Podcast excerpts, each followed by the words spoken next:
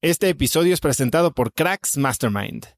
Cracks Mastermind arranca un nuevo ciclo anual y quiero invitarte a aplicar para ser parte de esta comunidad. Pero, ¿qué es Cracks Mastermind exactamente? Bueno, Cracks Mastermind es una comunidad de mexicanos y mexicanas con negocios exitosos. Pero no solo eso, también compartimos una mentalidad de crecimiento y buscamos vivir intensamente para tener resultados extremos que tengan impacto en nuestras empresas y nuestra sociedad. Como siempre lo decimos en Cracks Mastermind, agradecidos, mas nunca conformes. Fundó esta comunidad en 2021 para darle a sus miembros herramientas y experiencias que les permitieran escalar su negocio e incrementar su facturación al mismo tiempo que escalan el nivel de intensidad y de satisfacción en todos los aspectos de sus vidas. En Cracks Mastermind tenemos un lema, vidas intensas y resultados extremos. Sí hay manera de tenerlo todo, sí podemos crear negocios enormes y tener vidas que en verdad disfrutamos vivir.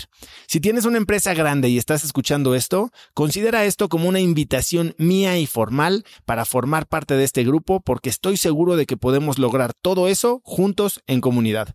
Quedan muy pocos lugares para el ciclo anual, así que si quieres ser parte, llena tu aplicación en cracksmastermind.com y espero verte muy pronto. Una vez más, es cracksmastermind.com. Este episodio es presentado por LAPI Laboratorio Médico. Si bien Cracks es el podcast número uno de negocios y tecnología, he notado que los temas relacionados con el bienestar y la calidad de vida son de los que más interés generan con la audiencia. Cada vez somos más conscientes de la importancia de nuestra salud y debemos aprovechar las herramientas que tenemos a nuestro alcance para mejorarla. LAPI Laboratorio Médico brinda a las compañías herramientas de salud laboral como exámenes de ingreso y análisis médicos periódicos para garantizar la salud de su personal vía unidades móviles en sitio o en sus múltiples sucursales en la República Mexicana. Si quieres elevar la salud de tu personal, LAPI te ofrece asesoría sin costo y 30 días de crédito para cubrir tus necesidades a nivel nacional ingresando a cracks.la diagonal LAPI. LAPI se escribe L-A-P-I. Hola y bienvenidos a un nuevo episodio de Cracks Podcast. Yo soy Osotrava y entrevisto cada semana a las mentes más brillantes para dejarte algo único y práctico que puedas usar en tu vida diaria. No olvides que puedes escuchar Cracks Podcast en Spotify o verlo en video en YouTube, así que simplemente ve a youtube.com diagonal Cracks Podcast y dale suscribir para no perderte ningún episodio de estreno. Es totalmente gratis y así vamos a estar siempre presentes. Mi invitado de hoy es José Medina Mora. José, o Pepe, es presidente del Consejo de Administración de Compu Soluciones y presidente nacional de la Confederación Patronal de la República Mexicana, Coparmex. Pepe es licenciado en Ingeniería Civil de la Universidad Iberoamericana, tiene dos maestrías y un doctorado de la Universidad de Stanford, así como una maestría por la Universidad Panamericana Campus Guadalajara. En 2007, la revista Expansión lo nombró entre los 100 empresarios más importantes de México, EY lo nombró como Entrepreneur of the Year y Endeavor de Occidente lo reconoció por su trayectoria empresarial. Egresados y PADE le otorga el reconocimiento dejando huella y la Fundación Carlos María Bascal Carranza lo reconoció como líder empresarial con enfoque humanista. Hoy José y yo hablamos de las cuatro pruebas para invertir en un emprendedor, de cuándo arriesgar para emprender, de construir una cultura empresarial basada en valores, de participación ciudadana y de vivir con pasión además de su experiencia haciendo cuatro veces el Camino de Santiago. Así que espero que disfrutes esta gran entrevista con un increíble emprendedor, José Medina Mora. Pues Pepe, bienvenido a Cracks Podcast. Muchas gracias. Qué, gusto estar contigo, So. Qué gusto tenerte aquí, muy mencionado eh, por muchos emprendedores que conozco, que te aprecian, que hablan maravillas de ti, de tu ética, de tu laboriosidad, de cómo has apoyado a emprendedores a lo largo de tu carrera y bueno, tu historia, que es una increíble, además de que compartimos haber ido a la mejor universidad del mundo. Eso sí. Eh, Pepe, por favor, quiero empezar por ahí. Porque no, no es común sentarte con una persona que tiene tres maestrías y un doctorado. ¿Por qué estudiar tanto? Sí, bueno, me gusta el estudio y es como es eh, aprovechar oportunidades. Cuando eh, solicito entrar a Stanford y me aceptan, eh, solicito la beca de CONACIT y CONACIT la beca por dos años. Y las maestrías en Stanford eran de un año y entonces por eso estudié dos maestrías. Después solicito entrar a lo que es un doctorado profesional, el Engineer's Degree, y me dan otros dos años de beca. Entonces, por eso es que completo eh, esas dos maestrías y el Engineer's Degree en tres años. Eh, y eso enfocado, bueno, pues una maestría en administración, otra en aplicaciones de ingeniería de la computación, que es en lo que, bueno, de alguna manera emprendí eh, la empresa. Y digamos, ya después, la otra maestría tiene que ver con el, pues mi incursión, la participación en Coparmex. Esta tercera maestría tiene que ver con el, pues la parte pública, ¿no? digamos, le, estudié en la Universidad Panamericana, en el campus Guadalajara, gobierno y políticas públicas, un poco para entender, una vez que empecé a participar en la representación empresarial en Coparmex, pues también entender de qué se trataba estas políticas públicas y cómo desde el mundo empresarial podíamos aportar en, este entorno de representatividad empresarial. ¿no? Tú, digo, tus primeras maestrías ya fueron hace unas décadas. Eh, seguramente se te acerca mucha gente a preguntarte, oye, a mí me pasa, yo nada más tengo una.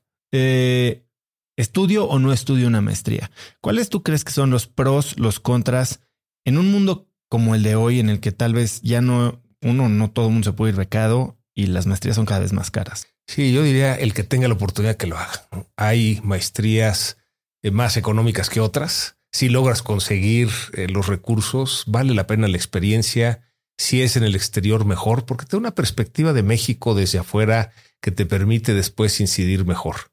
Eh, no es que sea indispensable, me parece que es un buen tiempo eh, invertido en, en, la formación, ¿no? Y como te decía, a mí me encanta estudiar, entonces como que fue algo muy natural, ¿no? Pero no considero que sea indispensable tener una maestría para emprender o para ser exitoso, simplemente son eh, pues herramientas que ayudan, ¿no? Es justo eso donde iba. El costo de oportunidad, cuando sabes que quieres emprender, pues igual y hoy cuesta 200 mil dólares una maestría, podrías dedicárselas a, si no invertirlas directamente en tu negocio, a, mantenerte por un par de años en lo que arrancas, ¿no? Vamos a hablar de tus primeros años como emprendedor. ¿Cómo, cómo le recomendarías a alguien que hoy está pensando? Porque tener la oportunidad, pues las oportunidades nos las hacemos, ¿no? Eh, y cuando tienes un presupuesto ahí o acceso a ciertos recursos, puedes decidir dedicarlos a una infinidad de, oportunidades que tú te crees o te generes. ¿Qué le dirías a alguien que está pensando? Pues mira, si, si realmente tienes el gusto por el estudio, el interés en formarte, eh, pues los demás proyectos pueden llegar después. ¿eh? Yo creo que no hay prisa. Eh, y así fue mi caso, ¿no? Yo pues emprendí a los 30 años, ¿no? Y cuando yo emprendí, pues ya muchos de mis compañeros habían emprendido, ya tenían negocios exitosos, pero yo no tenía prisa. El, esa experiencia de haber salido del país, estudiar en Stanford, eh, además lo hicimos ese y yo recién casados, ella también estudió una maestría. Entonces fue, digamos, una etapa de la vida que nos ayudó muchísimo en la formación como pareja, el que ambos estudiáramos, allá nació nuestro primer hijo, y, claro, ya después hubo tiempo suficiente para, para emprender, ¿no? Entonces yo creo que no hay prisa, no hay edad para emprender, pero sí entiendo que hay que no les guste el estudio, ¿no? Bueno, pues simplemente hay muchos que se forman en la vida, ¿no? Sin siquiera tener este, una licenciatura. Y, y, eso también es algo que hay que apreciar. O sea, no es tanto el título, sino cómo aprovechas, cómo aprendes de lo que te pasa en la vida, ¿no? Otra cosa que compartimos o que tenemos en común tú y yo es que cuando salimos de estudiar, las condiciones económicas no eran muy buenas. Tú no pudiste regresar a trabajar a México, tú te quedaste a trabajar en HP en Estados Unidos. Estuviste allá tres, cuatro años. ¿Qué aprendes o qué te dejó la experiencia profesional en un país como Estados Unidos que hoy o a lo largo de los últimos 40 años has implementado en CompuSoluciones? Sí, mira, de, alguna manera, pues fue una etapa difícil cuando nos avisa Conacid que se acaba la beca me faltaba, ya había completado los eh, créditos de las materias, me faltaba la tesis del Engineer's Degree. Eh, entonces entré a trabajar en la universidad, en un proyecto de la universidad para completar la tesis. Y después no había trabajo en México. Había yo visto, explorado con un banco que tenía ya una oferta de trabajo y me dijeron, no, pues sabes que con la devaluación ya no hay trabajo. Entonces puse a buscar en Estados Unidos. Fue una etapa difícil porque las empresas americanas querían que me quedara en Estados Unidos. Y entonces seguíamos, eh, yo eh, envié muchísimas eh, solicitudes y pues hacíamos hasta una rutina, Ceci y yo, a lo de recibir las cartas de rechazo, ¿no? Porque pues las empresas no estaban interesadas en un mexicano que quisiera trabajar temporalmente en los Estados Unidos para regresar luego a su país. Y pues así, digamos, coleccionamos hasta 51 cartas. Nos dijeron gracias por participar, pero llegó la 52. Y la 52 fue precisamente de HP, en donde HP tenía un programa para contratar estudiantes extranjeros, eh, entrenarlos en Estados Unidos para que después se fueran a su país de tal manera que las subsidiarias fueran manejadas por gente local. Entonces fue el perfecto match. Yo requería cierto tiempo en Estados Unidos, requería trabajar, pues mantenerme, mantener este, a mi familia, ya a Ceci y a, Jos, nuestro primer hijo. Y, bueno, así fue como trabajé en Estados Unidos, en Palo Alto, en el área internacional, y después abren la primera planta en Guadalajara. Eh, llegué a Guadalajara como el empleado número 11. Eh, hoy son más de seis mil empleados. Y estuve eh, tres años trabajando ahí en, en Hewlett Packard, en HP, pues una empresa que eh, es admirable, yo admiro hasta la fecha y que para mí fue como otra maestría. Una empresa que entonces tenía 90 mil empleados, eh, operaciones en todo el mundo y que podía, digamos, tener procedimientos que aplicaban en todas las divisiones. Ahí es donde viví la institucionalidad. Dije, sí se puede, aún en una empresa muy grande. Por ejemplo, el, eh, el día quinto hábil del mes tenían ya estados financieros de todas las sociedades de todo el mundo. o sea, wow, ¿no? Este. Ustedes hoy en cuánto tiempo los tienen, porque yo los tengo creo que al siguiente, al día quinto, pero del mes que ya terminó. Del, siguiente mes. Pues ahora los sistemas permiten llevar prácticamente en línea la contabilidad, la puedes tener en cualquier momento, pero sí, digamos, con los ajustes de fin de mes al día quinto, este está y lo pusimos como estándar, ¿no? Es, ya vimos que sí se puede, ahora lo tenemos que lograr, ¿no? Decides dejar HP junto a algunos de tus compañeros para emprender en 1985. ¿Cuál, qué detectaste? Hoy hay algo y seguramente lo has escuchado, ¿no? Esta, esta idea del founder market fit, ¿no? Yo sé que tú eres inversionista en Angel Ventures con Hernán y que eres inversionista Ángel también. Y, algo que se busca es emprender, e, e invertir en emprendedores que conocen un espacio ¿Tú qué descubriste al hablar con clientes, al entender la industria, al ver las dinámicas de mercado, que te dio una idea para emprender suficientemente convincente como para dejar tu seguridad laboral? Sí. Eh, ese era el tiempo en que aparecieron las computadoras personales. Eh, yo tenía, digamos, un interés por la computación desde la carrera, desde la preparatoria, que nos enseñaban a codificar y diagramas de flujo me parecía fascinante cómo a, través de un programa podías eh, resolver alguna situación, algún problema. Y digamos que la oportunidad que se presenta en ese interés que tenía yo por las computadoras es la computadora personal, porque hasta ese momento los que tenían computadoras pues eran el gobierno, los gobiernos estatales, algunos gobiernos municipales, las grandes empresas, pero nada más. Y cuando sale la computadora personal, como que la visión fue ahora sí eh, las pymes pueden tener acceso a la computación, automatizarse. Y ese fue como el, drive para decir aquí esa es la oportunidad de mercado y esa es la que vamos a perseguir. Claro, no fue eh, como pensábamos, sobre todo al principio, ¿no? Eh, digamos, en ese tiempo, pues no se conocían las computadoras personales. Entonces, parte de la tarea, pues era ayudarle a las empresas que quisieran invertir en una computadora personal, lo cual pues ahora suena ridículo, ¿no? Pero una computadora personal en ese tiempo no tenía disco duro. La memoria era de 64, no gigabytes, no megabytes, sino kbytes. Eh, no tenía programas. Lo que había eran eh, una máquina con lenguajes de programación. O sea, prácticamente pues tenías una máquina que no hacía nada y que además eh, costaba muy caro.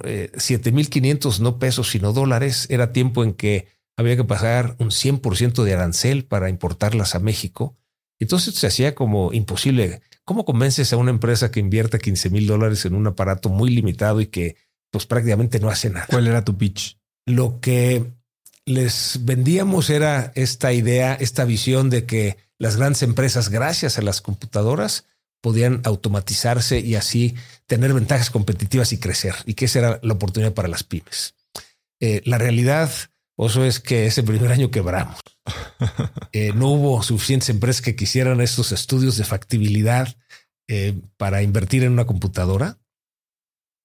Y pues eh, yo antes decía que se nos había acabado el capital, pero pues un socio administrador decía, cuando una empresa se le acaba el capital, pues es que ha quebrado, ¿no? Y ahora lo decimos con, pues con orgullo, ¿no? E inclusive a veces cuando platico con emprendedores y les digo que quebramos, así como que veo que dicen, ah, que bueno, no soy el único, ¿no? Y, es parte del aprendizaje, e, este, el, quebrar, porque simplemente es, bueno, ese modelo que pensábamos no funcionó. ¿Tú lo habías financiado todo y tus socios de su dinero, sus ahorros? Sí, digamos, de ahorros, este, en, en el trabajo en, en Hewlett Packard, pues tenía este, un buen sueldo, entonces, bueno, tenía ahorros y con eso empezamos. Me había traído una computadora personal en mi homenaje de casa y entonces era también un tesoro, ¿no? Era la computadora. Este, eh, al principio se la rentamos una empresa mientras estábamos trabajando en HP, eh, se la rentábamos en las horas de oficina y a las seis de la tarde que salíamos de HP, pues nos poníamos a programar. Eh, eso, pues, nos dio también algo de flujo, ¿no? Este, porque, pues, digamos, no era tan sencillo, este, ni tan económico comprar una computadora, ¿no? Entonces nos dio también, se abrió esa oportunidad que que nos permitió un, periodo de tiempo trabajar así. Cuando quiebran, pivotean, deciden continuar, pero ahora con una nueva idea. ¿Qué, ¿Qué cambiaste en tu modelo de negocio o cuál fue este cambio de estrategia? Digamos que para el segundo año el modelo de negocio fue, decimos, bueno, como las computadoras no tienen programas, vamos a hacer los programas. Entonces hicimos un programa administrativo le vendimos a una empresa la idea de hacerle su programa administrativo, lo que hoy es un RP. Y la visión era, pues, se lo vendemos a una empresa y luego a otra y luego a otra, como hacer un paquete, un, un RP. Eh, ¿Por qué quebramos el segundo año? Eh, digamos que la empresa para la que le estábamos haciendo el desarrollo quería más y más funcionalidades en el sistema.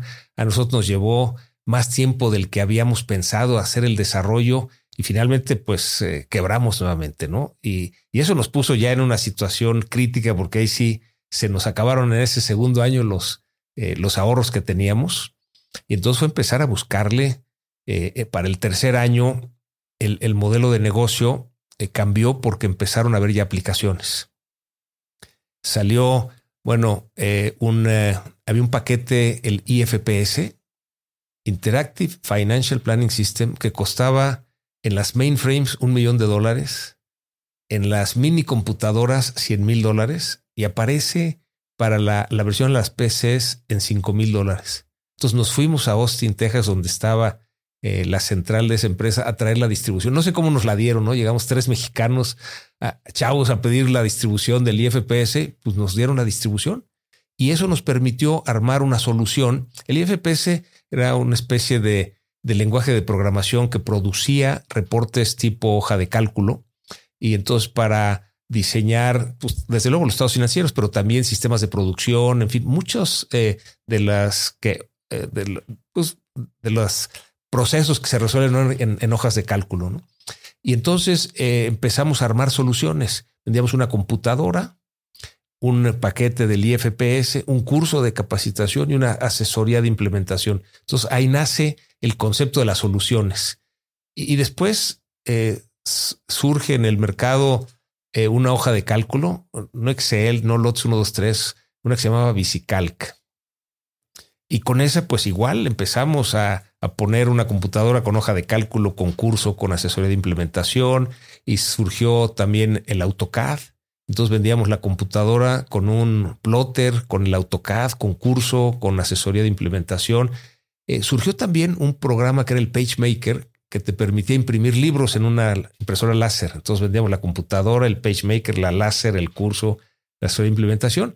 E, en ese tercer año, con ese modelo de soluciones, logramos el punto de equilibrio. Fue un año difícil en el sentido de que como no teníamos recursos, las tarjetas de crédito al tope, eh, teníamos ya eh, dos hijos, venía José y Andrés, venía Mariana en camino. Entonces le tuve que decir a Ceci en ese tercer año, pues que no podíamos salir a comer fuera los fines de semana, no podíamos salir de vacaciones, no le podíamos comprar ropa a los hijos. Yo vendí mi auto para comprar uno más viejito y tener algo de flujo.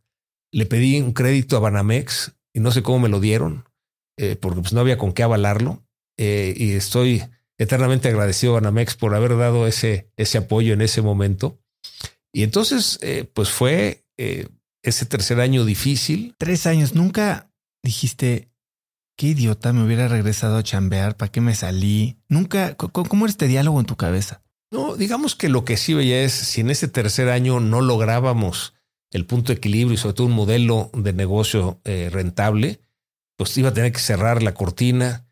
Eh, no tenía, pensaba que no tenía ningún problema en conseguir eh, trabajo en HP o en cualquier otra empresa, pagar mis deudas y luego volver a emprender. Sí tenías ese como plan B. Sí, sí, digamos, era ese tercer año, porque bueno, ya tenía una familia, este, pues teníamos ya tres hijos, bueno, venía la tercera en camino, decía, bueno, pues este, todo tiene un límite, ¿no? Si no lo logramos, bueno, temporalmente me empleo, pago las deudas y luego vuelvo a emprender. Así en tu vida, seguramente has emprendido incluso dentro de CompuSoluciones nuevas líneas de negocio, nuevos proyectos o hasta en tu vida personal. ¿Cómo defines hasta cuándo? ¿Cuándo es prudente tirar la toalla? ¿Cuándo no? Yo siempre digo que la diferencia entre el necio y el perseverante es el resultado. ¿Cómo sabes si estás neceando? Sí, eh, yo tenido esa discusión con Ceci porque ella de repente dice que soy muy necio. Digo, no, más bien soy perseverante. Y la, diferencia que veo es, digamos, el, el necio es el que quiere obtener un resultado diferente haciendo lo mismo. Entonces, en, nuestro caso, digamos, ese primer modelo de negocio no funcionó, entonces fue detenernos, observar, ver qué aprendíamos, qué le modificamos y emprender un modelo diferente. No, no funciona, pues nuevamente un paso atrás, observar, aprender y pues, plantear algo diferente, ¿no? digamos, en ese tercer eh, año, bueno, pues el, modelo de soluciones fue el que finalmente pegó y hasta la fecha el modelo de negocios está basado en soluciones, es hardware, software, servicios, o sea, eso que empezó en ese tercer año, claro, con ajustes muy importantes, con nuevos proyectos de emprendimiento, pero yo sí creo que la parte de la perseverancia es importante y, desde luego, pues todo tiene un límite, ¿no? Y ese límite es diferente para cada persona.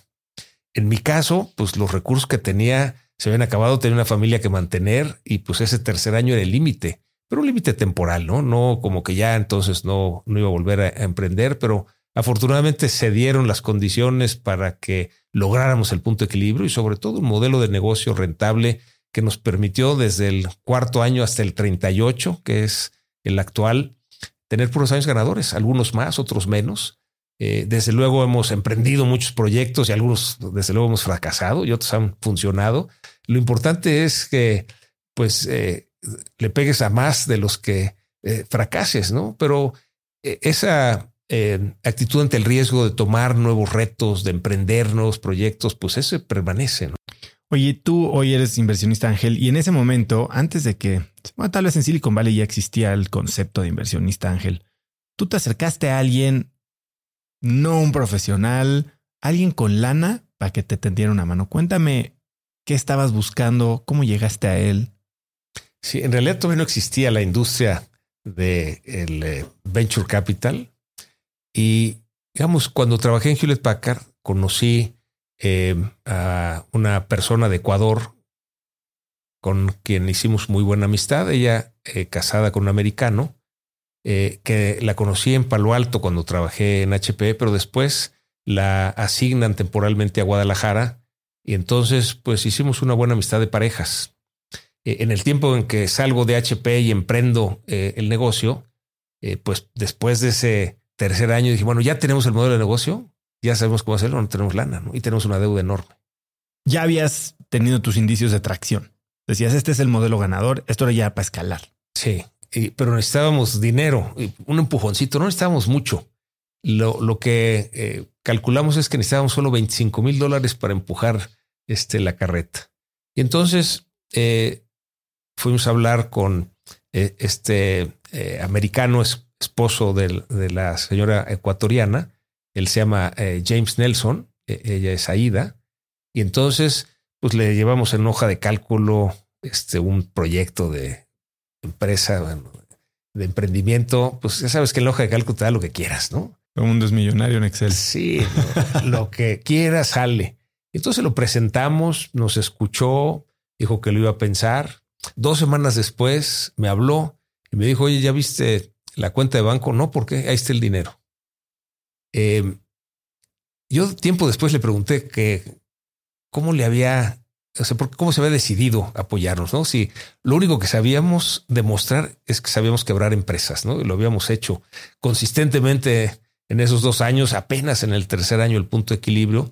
Y lo que él me comentó es que más que el, eh, no era Excel, era un bicical que en ese tiempo, eh, lo que le había gustado era el equipo, le había gustado la gente, ¿no? Y decía, bueno, yo, que él pensaba que éramos suficientemente eh, inteligentes para salir adelante y que valía la pena la apuesta, ¿no? Y, esa ayuda, eh, digamos, a mí me, me comprometió a ayudar a otros emprendedores, ¿no? Y es por eso que, eh, pues, acompaño a muchos emprendedores en este proceso, ¿no? en algunos casos como inversionista, pero en otros simplemente como mentor. me parece que en el país necesitamos muchos emprendedores y que esa ayuda eh, que yo recibí, pues la manera de agradecerle y devolverles precisamente ayudar a otros emprendedores. Me gustaría hacerle doble clic a eso, tanto en tu rol como inversionista, así como como mentor. Como inversionista, ¿cómo tomas decisiones de inversión?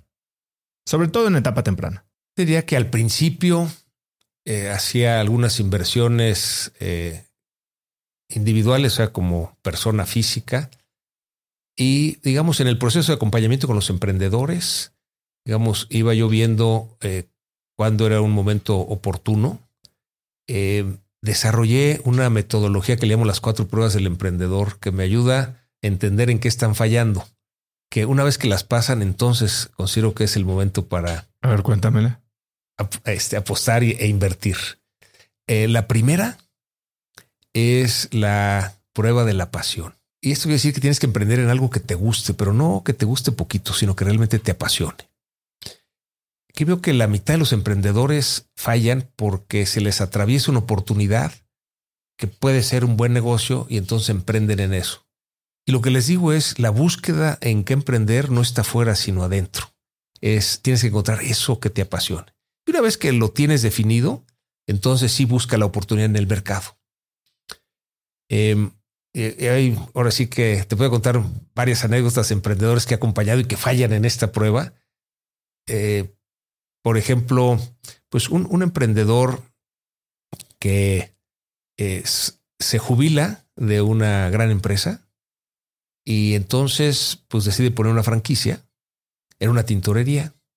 A mí me va a buscar como a los al año y medio que tenía la franquicia y lo que me decía que había recibido premios por la franquicia mejor operada, pero pues que realmente no era rentable y que inclusive le estaba generando problemas en su matrimonio porque pues como su esposa tenía que ir a atender también la franquicia de la tintorería y pues tampoco le gustaba, entonces eh, le hice yo una pregunta. ¿Tú te ves en tu vida como un tintorero? Y me dijo, no, para nada. Le digo, véndela. Pues tengo a alguien que me la paga a plazos, véndela y le pregunté qué es lo que realmente te gusta. Y me dice, a mí me gusta dar clases y dar asesoría. Pero en su pensamiento le decía, con dar clases y asesoría no, no voy a vivir. Y entonces su pensamiento era, pongo una franquicia, de eso vivo y me dedico a lo que me gusta. Eso no funciona. Tienes que encontrar lo que te gusta y así es como desarrollas el que eso sea rentable y que puedas vivir de eso. Por cierto, hoy da clases y asesorías y, y vive de eso y le va muy bien. Entonces, esa es, digamos, la primera prueba y yo te diría, Oso, que la mitad de los emprendedores fallan en eso, ¿no? O sea, siempre ven una oportunidad de afuera y alguien les trae eh, la oportunidad de negocio y entonces se quieren este, de ahí tomar, ¿no? Este, recuerdo ahorita caso de otro que sale de una empresa, eh, todo el tiempo en papel, ¿no? Una carpeta gruesa con un negocio de etiquetas y tenía competencia, precios, costos, mercado, no, todo súper desarrollado. Su interés era que yo invirtiera con él. Y, le hice esa misma pregunta. A ver, ¿tú te ves como etiquetero? No, no, para nada. Le digo, mira, no, nada más no invierto yo. Te recomiendo que no inviertas tú. Le digo, ¿qué es lo que realmente te gusta?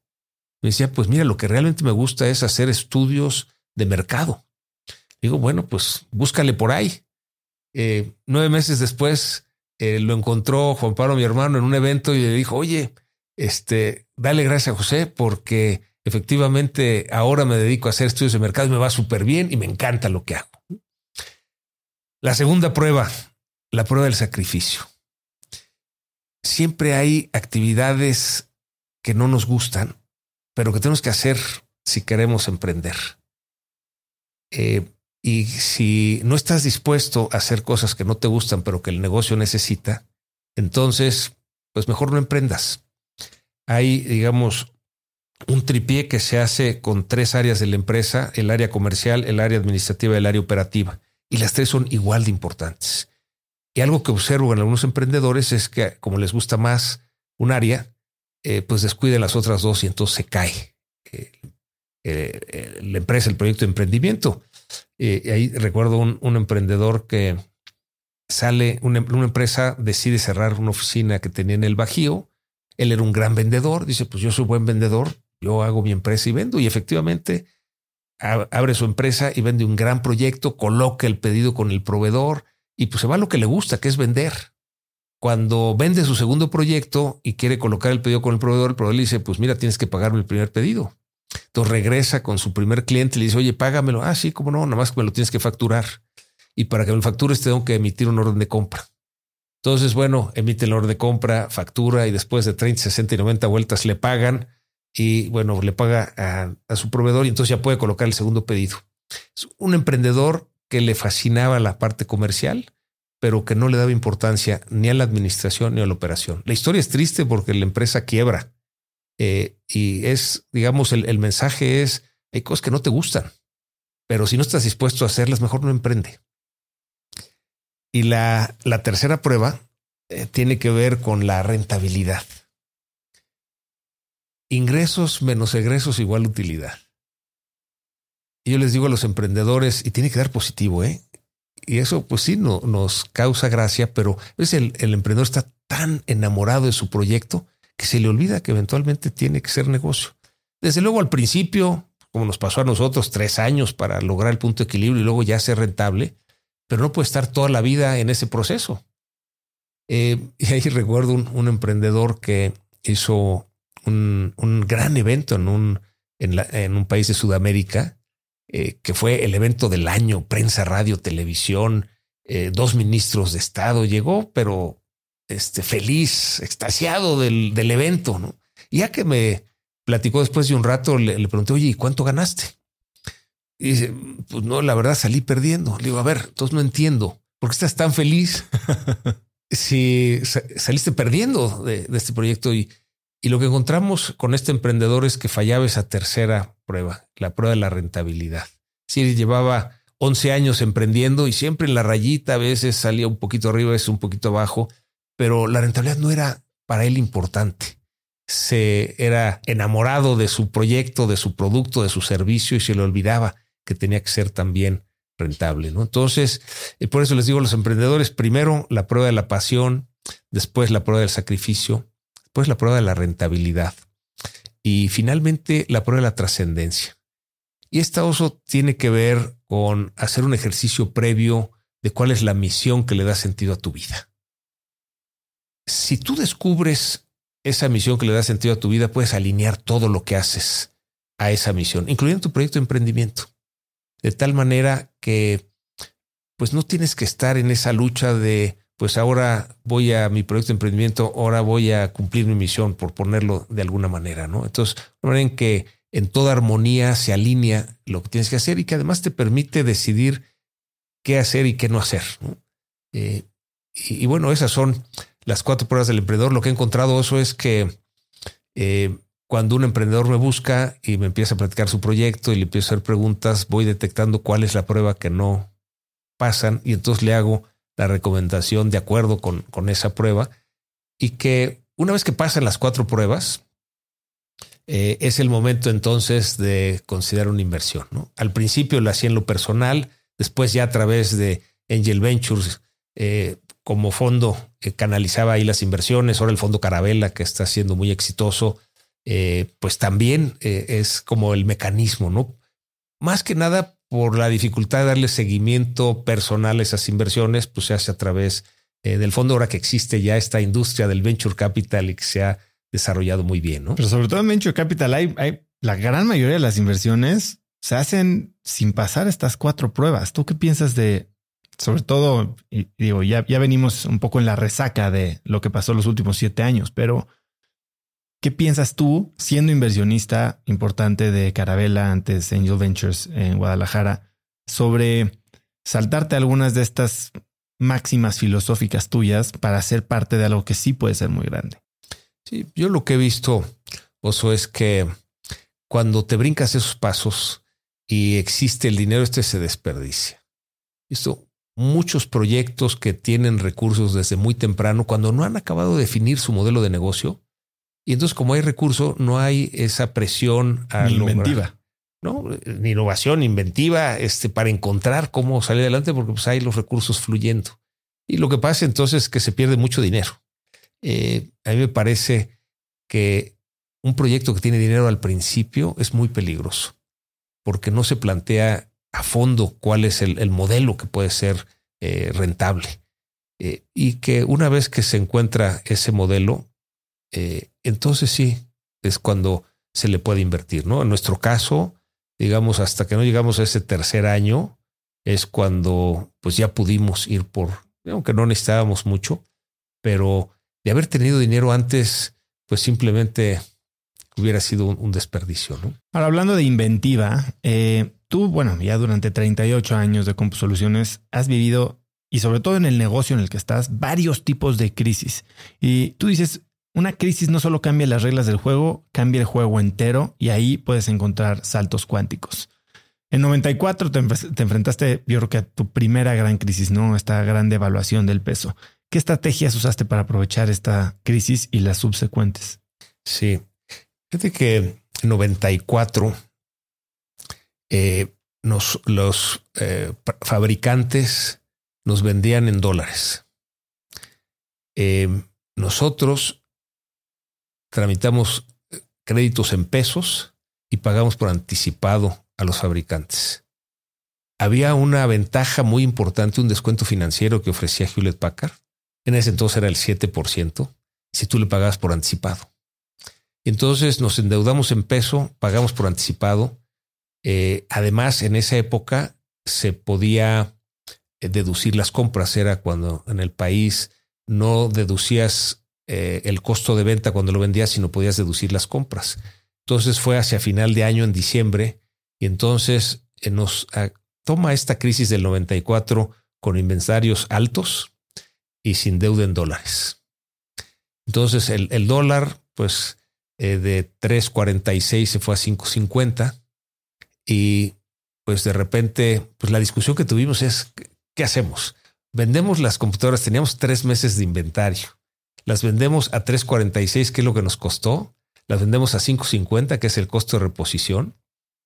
Y lo que decidimos fue venderlas a 3.99 y lo anunciamos en el periódico. Aquí el dólar vale 3.99. Y vendimos en un mes lo que hubiéramos vendido en tres meses y eso nos dio el flujo para pagar los créditos en pesos porque empezaron a subir las tasas en moneda nacional. Y eso hizo que el 95 fuera el mejor año de toda nuestra historia. Eh, de alguna manera, el tener una estrategia financiera conservadora nos ha ayudado en la historia de la empresa. Es decir, a lo mejor en, eh, ciertas épocas no crecemos muy rápido, pero cuando hay crisis las estamos preparados para poderlas eh, resolver sin, sin tomar esos riesgos. Es decir, en nuestro negocio no corremos riesgo cambiario. esa es la estrategia financiera conservadora. O sea, hacemos negocio de la transacción de vender soluciones, hardware, software, servicios, pero eh, tenemos una estrategia para equilibrar, digamos, nuestros activos y nuestros pasivos eh, en, la misma moneda, o sea, en dólares.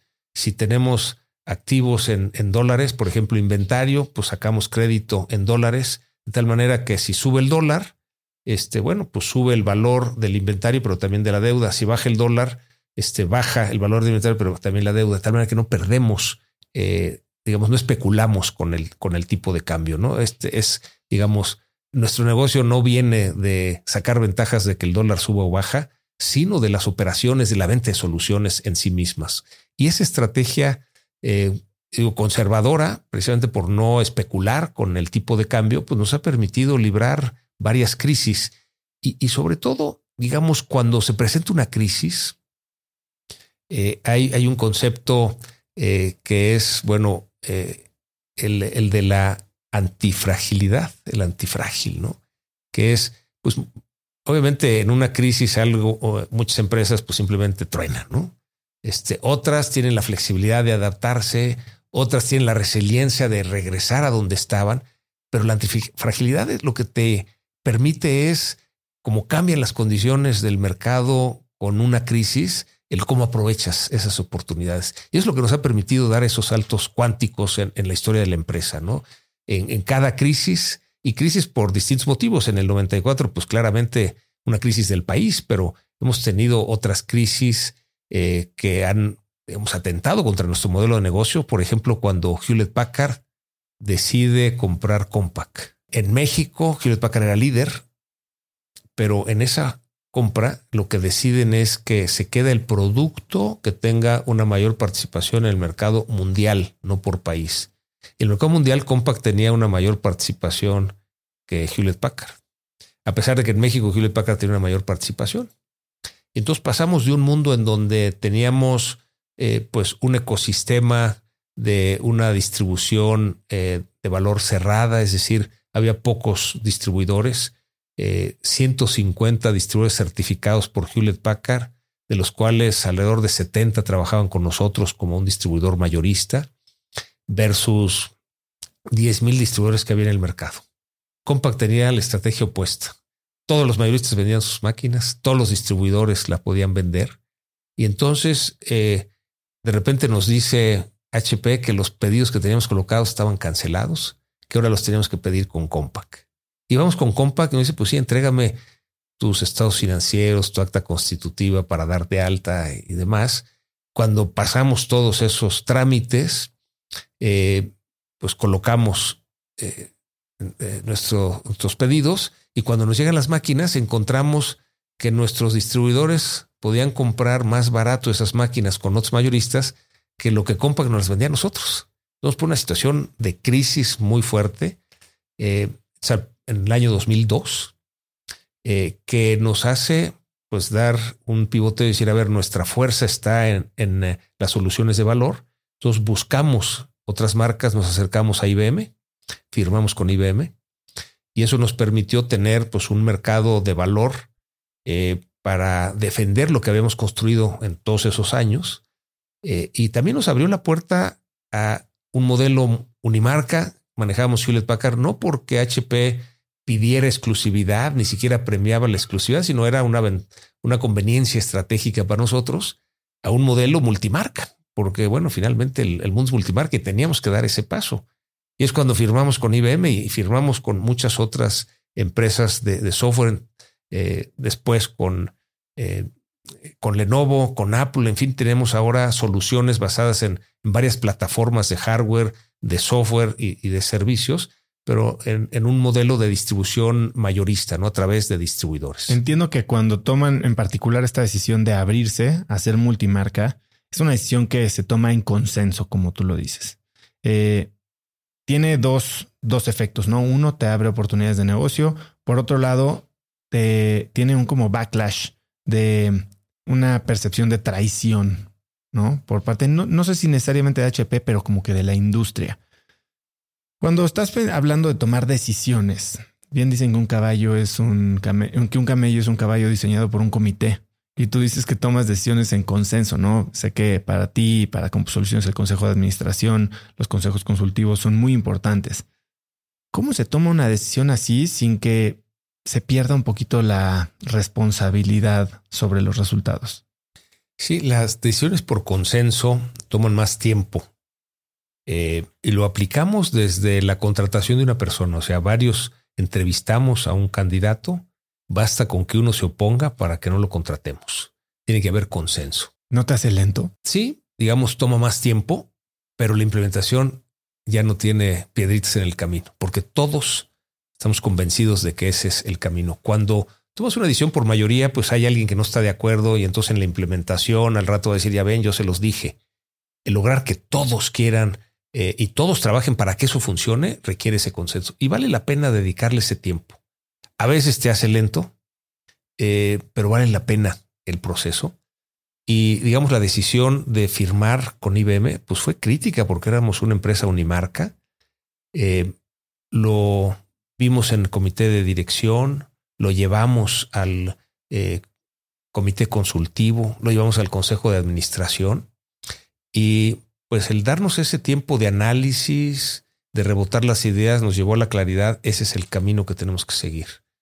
Lo siguiente que hice fue ir a hablar con Carlos Guzmán, él era el director general de Hewlett Packard en México, y le dije, Carlos, a raíz de esta decisión de HP de comprar Compaq, cambia el mercado, hemos tomado la decisión de firmar con IBM. Eh, Carlos, la verdad, lo tomó muy institucionalmente. Él dijo, él me dijo, mira, HP no pide exclusividad, HP no premia exclusividad. Nosotros haremos nuestro trabajo para hacer la mejor opción para ustedes. Ojalá que todos los vendedores de HP hubieran pensado así. Conforme fue bajando la información en la estructura, pues sí, nos tiraban de traidores, ¿no? ¿Cómo es posible que con Soluciones, que era un HP Only, eh, pues ahora firmara con IBM? Inclusive, eh, pues algunos de nuestros competidores lo que hicieron fue que dejaron una empresa HP Only y abrieron otras empresas para manejar otras marcas no, tiene que ser en la misma empresa, en Soluciones, no tenemos nada que ocultar. Eh, vamos en la búsqueda de, soluciones y pues en un ganar-ganar. Eh, fue pues un poco difícil ese, ese paso, pero a la larga nos ha resultado maravilloso. Hemos transformado la empresa en, cédula, en células autoadministradas, decir, como pequeños negocios, eh, en donde cada una de estas marcas tiene su equipo de preventa, de venta, de soporte, de eh, operación, de tal manera que nos da mucha flexibilidad cuando hay un cambio en la estrategia de un fabricante y tenemos que reducir la estructura, pasamos eh, personas a otras, eh, otras células. Cuando una célula tiene potencial de crecimiento, pues transferimos, pasamos personas a esa célula. Y esto nos ha dado mucha flexibilidad, pero además la medición de cada unidad de negocio, o sea, cada célula tiene que ser eh, ahora sí que autosuficiente y tiene que ser rentable. Y entonces nos da la, visibilidad de, de, qué tan rentable es cada una de estas células. Eh, e, ese primer paso a hacernos multimarca nos lleva después a esta estrategia de células que pues rompe un poco la, la manera en que normalmente se organizan las empresas de tener áreas, las finanzas, eh, o sea, la parte administrativa, la parte operativa, la parte comercial, este, las ventas, la mercadotecnia, eh, en eh, pues un concepto que, digamos, seguido del design thinking, nos lleva a tenemos que romper lo que tradicionalmente pues eran esas estructuras de empresa y evolucionar a más trabajo colaborativo, a esquemas de remuneración por grupo, no individuales, pues que rompe muchos paradigmas ¿no? en el mercado y en las empresas. Ahora, las crisis, como dices, vienen de muchos lados y tú, por la industria en la que estás, pues está construida sobre la ley de Moore. Y la ley de Moore, pues, implica un cambio a nivel exponencial. Para quien no conoce, aquí viniendo de un PhD, eh, explícanos qué es la ley de Moore y cómo esto ha generado cambios a los que tú, por la naturaleza del negocio, te has tenido que adaptar. Sí, lo que estableció Moore y que se sigue cumpliendo es que cada 18 meses se duplica el poder de cómputo al mismo precio. O si lo quieres ver, el mismo poder de cómputo baja de precio cada 18 meses. Esa velocidad de que cada 18 meses se duplique el poder de cómputo eh, al mismo precio, pues lleva a revoluciones tecnológicas impresionantes. Y eso es lo que es importante estar atento, ¿no? Por dónde eh, va avanzando la tecnología para incorporarlo en las eh, soluciones que manejamos. Por ejemplo, e, el día que perdimos la primera venta de un servidor a un distribuidor que decidió su cliente, en lugar de comprar un servidor, este, comprar cómputo en la nube, dijimos, pues tenemos que estar ahí. No entendíamos cómo era el negocio de cómputo en la nube, pero entonces nos metimos a explorar uh, cómputo en la nube. Nos llevó 10 años entender cómo hacer negocio en cómputo en la nube y tenemos eh, un negocio muy sólido eh, en la nube, eh, que pasó por experimentación de distintas maneras. Fuimos, por ejemplo, el primer mayorista de Amazon Web Services en América Latina y la primera empresa a nivel mundial que les regrese el contrato. ¿A qué te refieres con que les regrese el contrato? Bueno, pues cancelamos el contrato porque pues ya no era atractivo. eh, digamos, en el esquema de negocios de Amazon, pues ellos son los que van tomando ese negocio. Entonces, mejor hacemos negocio con otras plataformas. Sí conservamos una parte del negocio con Amazon en una de las empresas, pero pues esa parte de la experimentación era, pues vamos viendo con Amazon, con Microsoft, con HP, con IBM, cuál es su oferta de cómputo en la nube. Eh, y claro, no quiere decir que solo vendamos en la nube. Hoy vendemos soluciones, algunas son con servidores, con hardware, eh, otras son eh, completamente en, en, la nube y pues es parte de la evolución de la tecnología. Por esto nos llevó a la reflexión, Oso, de que pues con todas estas disrupciones tecnológicas, por ejemplo, Internet de las Cosas, eh, Big Data, el blockchain, no podíamos esperarnos 10 años a desarrollar el modelo de negocios eh, de cada una de ellas. Y entonces hicimos un área dentro de Compusoluciones, que es Compusoluciones Ventures, que es un fondo de inversión que tiene la misión de invertir en startups en estos temas tecnológicos, los startups de tecnología de punta, los que están trabajando precisamente y también cómputo en la nube, pero en soluciones que van, que tienen que ver con cualquiera de estas plataformas de cómputo en la nube, de Internet de las Cosas, de blockchain, de Big Data, eh, de, eh, del robot automation.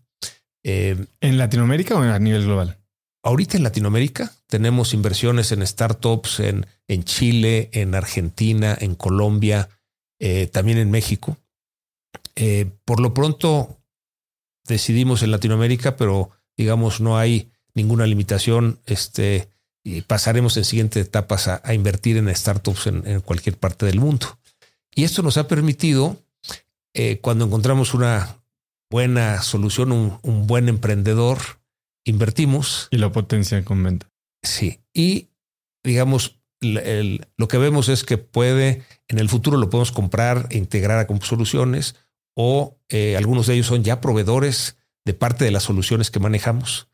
Eh, de tal manera que, pues en esta ley de Moore, que era la base de tu pregunta, pues sí, cada 18 meses hay tal eh, avance en la tecnología que tenemos que estar atentos por dónde va a incorporar esos, esos avances eh, en las mismas soluciones.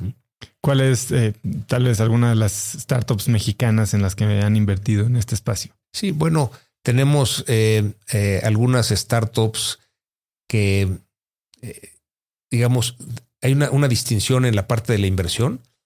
Las que invertimos en como soluciones ventures, las restricciones que tienen que ser en estos temas tecnológicos que como soluciones busca. Por otro lado, tenemos, como sabes, eh, Fondo Carabela, y ahí invertimos en startups que no tienen esa restricción tecnológica. Entonces, bueno, hemos encontrado eh, soluciones que ayudan, por ejemplo, en el proceso eh, de, eh, digamos, proceso productivo químico, este, que ayuda a las grandes empresas y entonces el, reto es cómo una solución de una startup que le va a ayudar a una problemática, a una gran empresa, cómo la conectamos, ¿no? En ese proceso, pues tenemos un, un en Soluciones Ventures un comité de inversión en el que pues invitamos a inversionistas, bueno, a, más bien a pues algunos son inversionistas, pero más bien a expertos que nos ayuden a tomar la decisión de inversión y la tomamos por consenso. Y hacemos varias rondas, de tal manera que si hay algún, algún consejero que dice, pues aquí hay algo que no me gusta, bueno, eso se explora y si se resuelve, invertimos y si no, no se invierte. Eh, y ha sido, digamos, un proceso eh, que, ha sido interesante este concepto para este proceso, pues nos reunimos con las grandes empresas, eh, con Bimbo Ventures, con FEMSA Ventures, a ver cuál era su metodología, qué es lo que seguían. Y nosotros le pusimos este elemento adicional, es decir, un comité de inversión de externos que pues digamos, lo que decide el comité de inversión es lo que hacemos, ¿no? Para no tener ese sesgo interno de decir, ah, pues queremos invertir en esto y, lo vamos a hacer, ¿no? Yo creo que la revolución tecnológica más importante desde el Internet a finales de los noventas está siendo lo que vimos este año con inteligencia artificial, ¿no? La popularización o democratización de herramientas de inteligencia artificial. ¿Qué perspectiva tienes tú? ¿Qué va a pasar? ¿Y cómo Soluciones se está preparando para la próxima década? Sí, digamos que la inteligencia artificial es una herramienta más. Parte de lo que estamos haciendo es enseñarle a la gente lo que se puede hacer con la inteligencia artificial. Eh, desde luego es, como decía, una herramienta adicional. Vemos, ya estamos incorporando en algunos de los procesos internos inteligencia artificial, en algunas de las soluciones lo estamos eh, haciendo, y sí vemos que será, digamos, una, un componente importante en las soluciones. Hay que aprovechar eh, esa inteligencia artificial. digamos, nos abre una posibilidad importante para avanzar, para tener pues más información, información eh, de alguna manera más depurada que nos ayude a tener eh, las soluciones más, eh, más consolidadas. Estamos haciendo una apuesta importante en la inteligencia artificial. Desde luego tenemos ya tiempo utilizándola y es parte de lo que tener un área de innovación disruptiva entre soluciones en donde la definición es que tienes un pie adentro y un pie afuera, de repente se hace difícil, ¿no? Porque en esta área pues desde que desde hace tiempo dijeron, pues tenemos que usar inteligencia artificial. Decía, bueno, pero pues no puede ser en la red interna porque esto, este, pues hay estándares de seguridad que no podemos violar. Entonces, bueno, resolver todo eso, ¿no? Cómo si puedes utilizar herramientas como es la inteligencia artificial para pues, los desarrollos que estás haciendo sin que esto ponga en riesgo la seguridad pues, de la operación de la empresa, ¿no? Son pues, de los retos. Hemos eh, pues poco discutido. A ver, podríamos tener la innovación disruptiva fuera. Eso nos limitaría pues mucho de los recursos internos. La podemos tener adentro, pero entonces se la limita mucho en lo que queremos desarrollar. Entonces, una, eh, una lucha interesante, necesaria, eh, para ver cómo le hacemos para tener ese pie adentro y ese pie afuera. Esta área de innovación disruptiva también ha hecho desarrollos internos que hemos hecho spin-offs para que las empresas pues tengan vida propia. Eh, cuando algunas de estas soluciones pues realmente tienen un buen mercado, el tenerlas dentro de la empresa, dentro de Compusoluciones, las limita, ¿no? Y entonces pues se ha hecho un, proceso en donde se invita a, algún a los colaboradores a que concursen quien quiere hacerse cargo de, este, de ese proyecto y pues presentan su proyecto y el que gana, pues eh, digamos, hacemos el spin-off, seguimos siendo inversionistas eh, en ese spin-off, pero lo importante es que el que la toma pues también es, es inversionista, se, juega el pellejo, ¿no? Como buen emprendedor. Y este es un proceso que seguimos. Oso también, por ejemplo, acabamos de abrir la oficina en Chile y pusimos un concurso interno. ¿Quién le interesa abrir Chile? ¿Quién le interesa ir, irse a ser este gerente de soluciones en Chile? Y bueno, pues levantan la mano, concursan y pues ya, este, ya está instalado en Chile. Así lo hicimos en Colombia. Eh, y es, digamos, un, proceso que hacemos también en las en, las promociones internas. Cuando se abre una vacante, antes lo que hacíamos es decir, pues como que quién tiene las capacidades o habilidades, pues fulano tal y le ofrecíamos el puesto. Em, en las encuestas de, retroalimentación de Great Places to Work, de Top Companies, parte de la retroalimentación que recibíamos es que no estaba claro cómo eran las promociones. Y entonces, ya, bueno, para eso está clarísimo, pero igual no las hemos comunicado bien.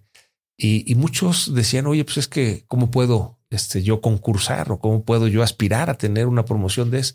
Entonces decidimos abrir concurso y nos hemos llevado grandes sorpresas, muy agradables sorpresas. Se abre una vacante y de repente alguien que nunca hubiéramos pensado se apunta y pues resulta ganador y pues eh, cambia completamente de área, ¿no? Eh, entonces, igual alguien que hubiéramos pensado que tenía las capacidades, este dice, no, pues yo estoy muy a gusto donde estoy, a lo mejor por compromisos familiares ahorita no me interesa tener más eh, responsabilidades, entonces yo aquí me quedo. Entonces, digamos, ese, ese mismo esquema lo estamos haciendo ahora también para estos proyectos de, spin-off de las soluciones que desarrollamos internamente. Quiero hablar más eh, de, de, cultura y de cómo manejas a tu personal, pero antes sí me gustaría tener a nivel global, a nivel sociedad, ¿cómo ves el cambio que va a generar esta tecnología en los próximos 10 años? ¿Te refieres a la inteligencia artificial? Eh, un cambio nos va a afectar.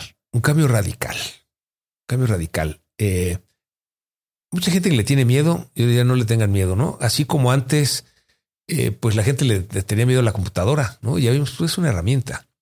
O inclusive había quien le tenía miedo al teléfono, ¿no? Porque decían, no, no, para hablar con alguien hay que estar de manera presencial como por teléfono. y bueno, pues se va entendiendo cuál es el alcance de esa herramienta y se va incorporando. Y Creo que así va a pasar con la inteligencia artificial. sí es una herramienta disruptiva que nos permite tener alcances que a lo mejor todavía no acabamos de entender, pero que valen la pena.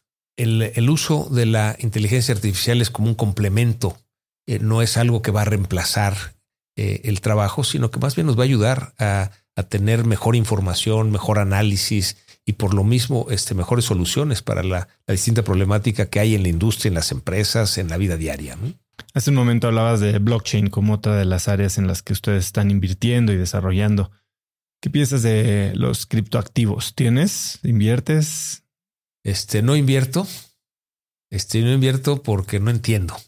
He hecho algunas, algunos experimentos, este, pero no, no me parece atractivo. Andrés, mi hijo, se invierte en criptomonedas. Le he estudiado más y él me ha, eh, digamos, enseñado parte y hecho experimentos.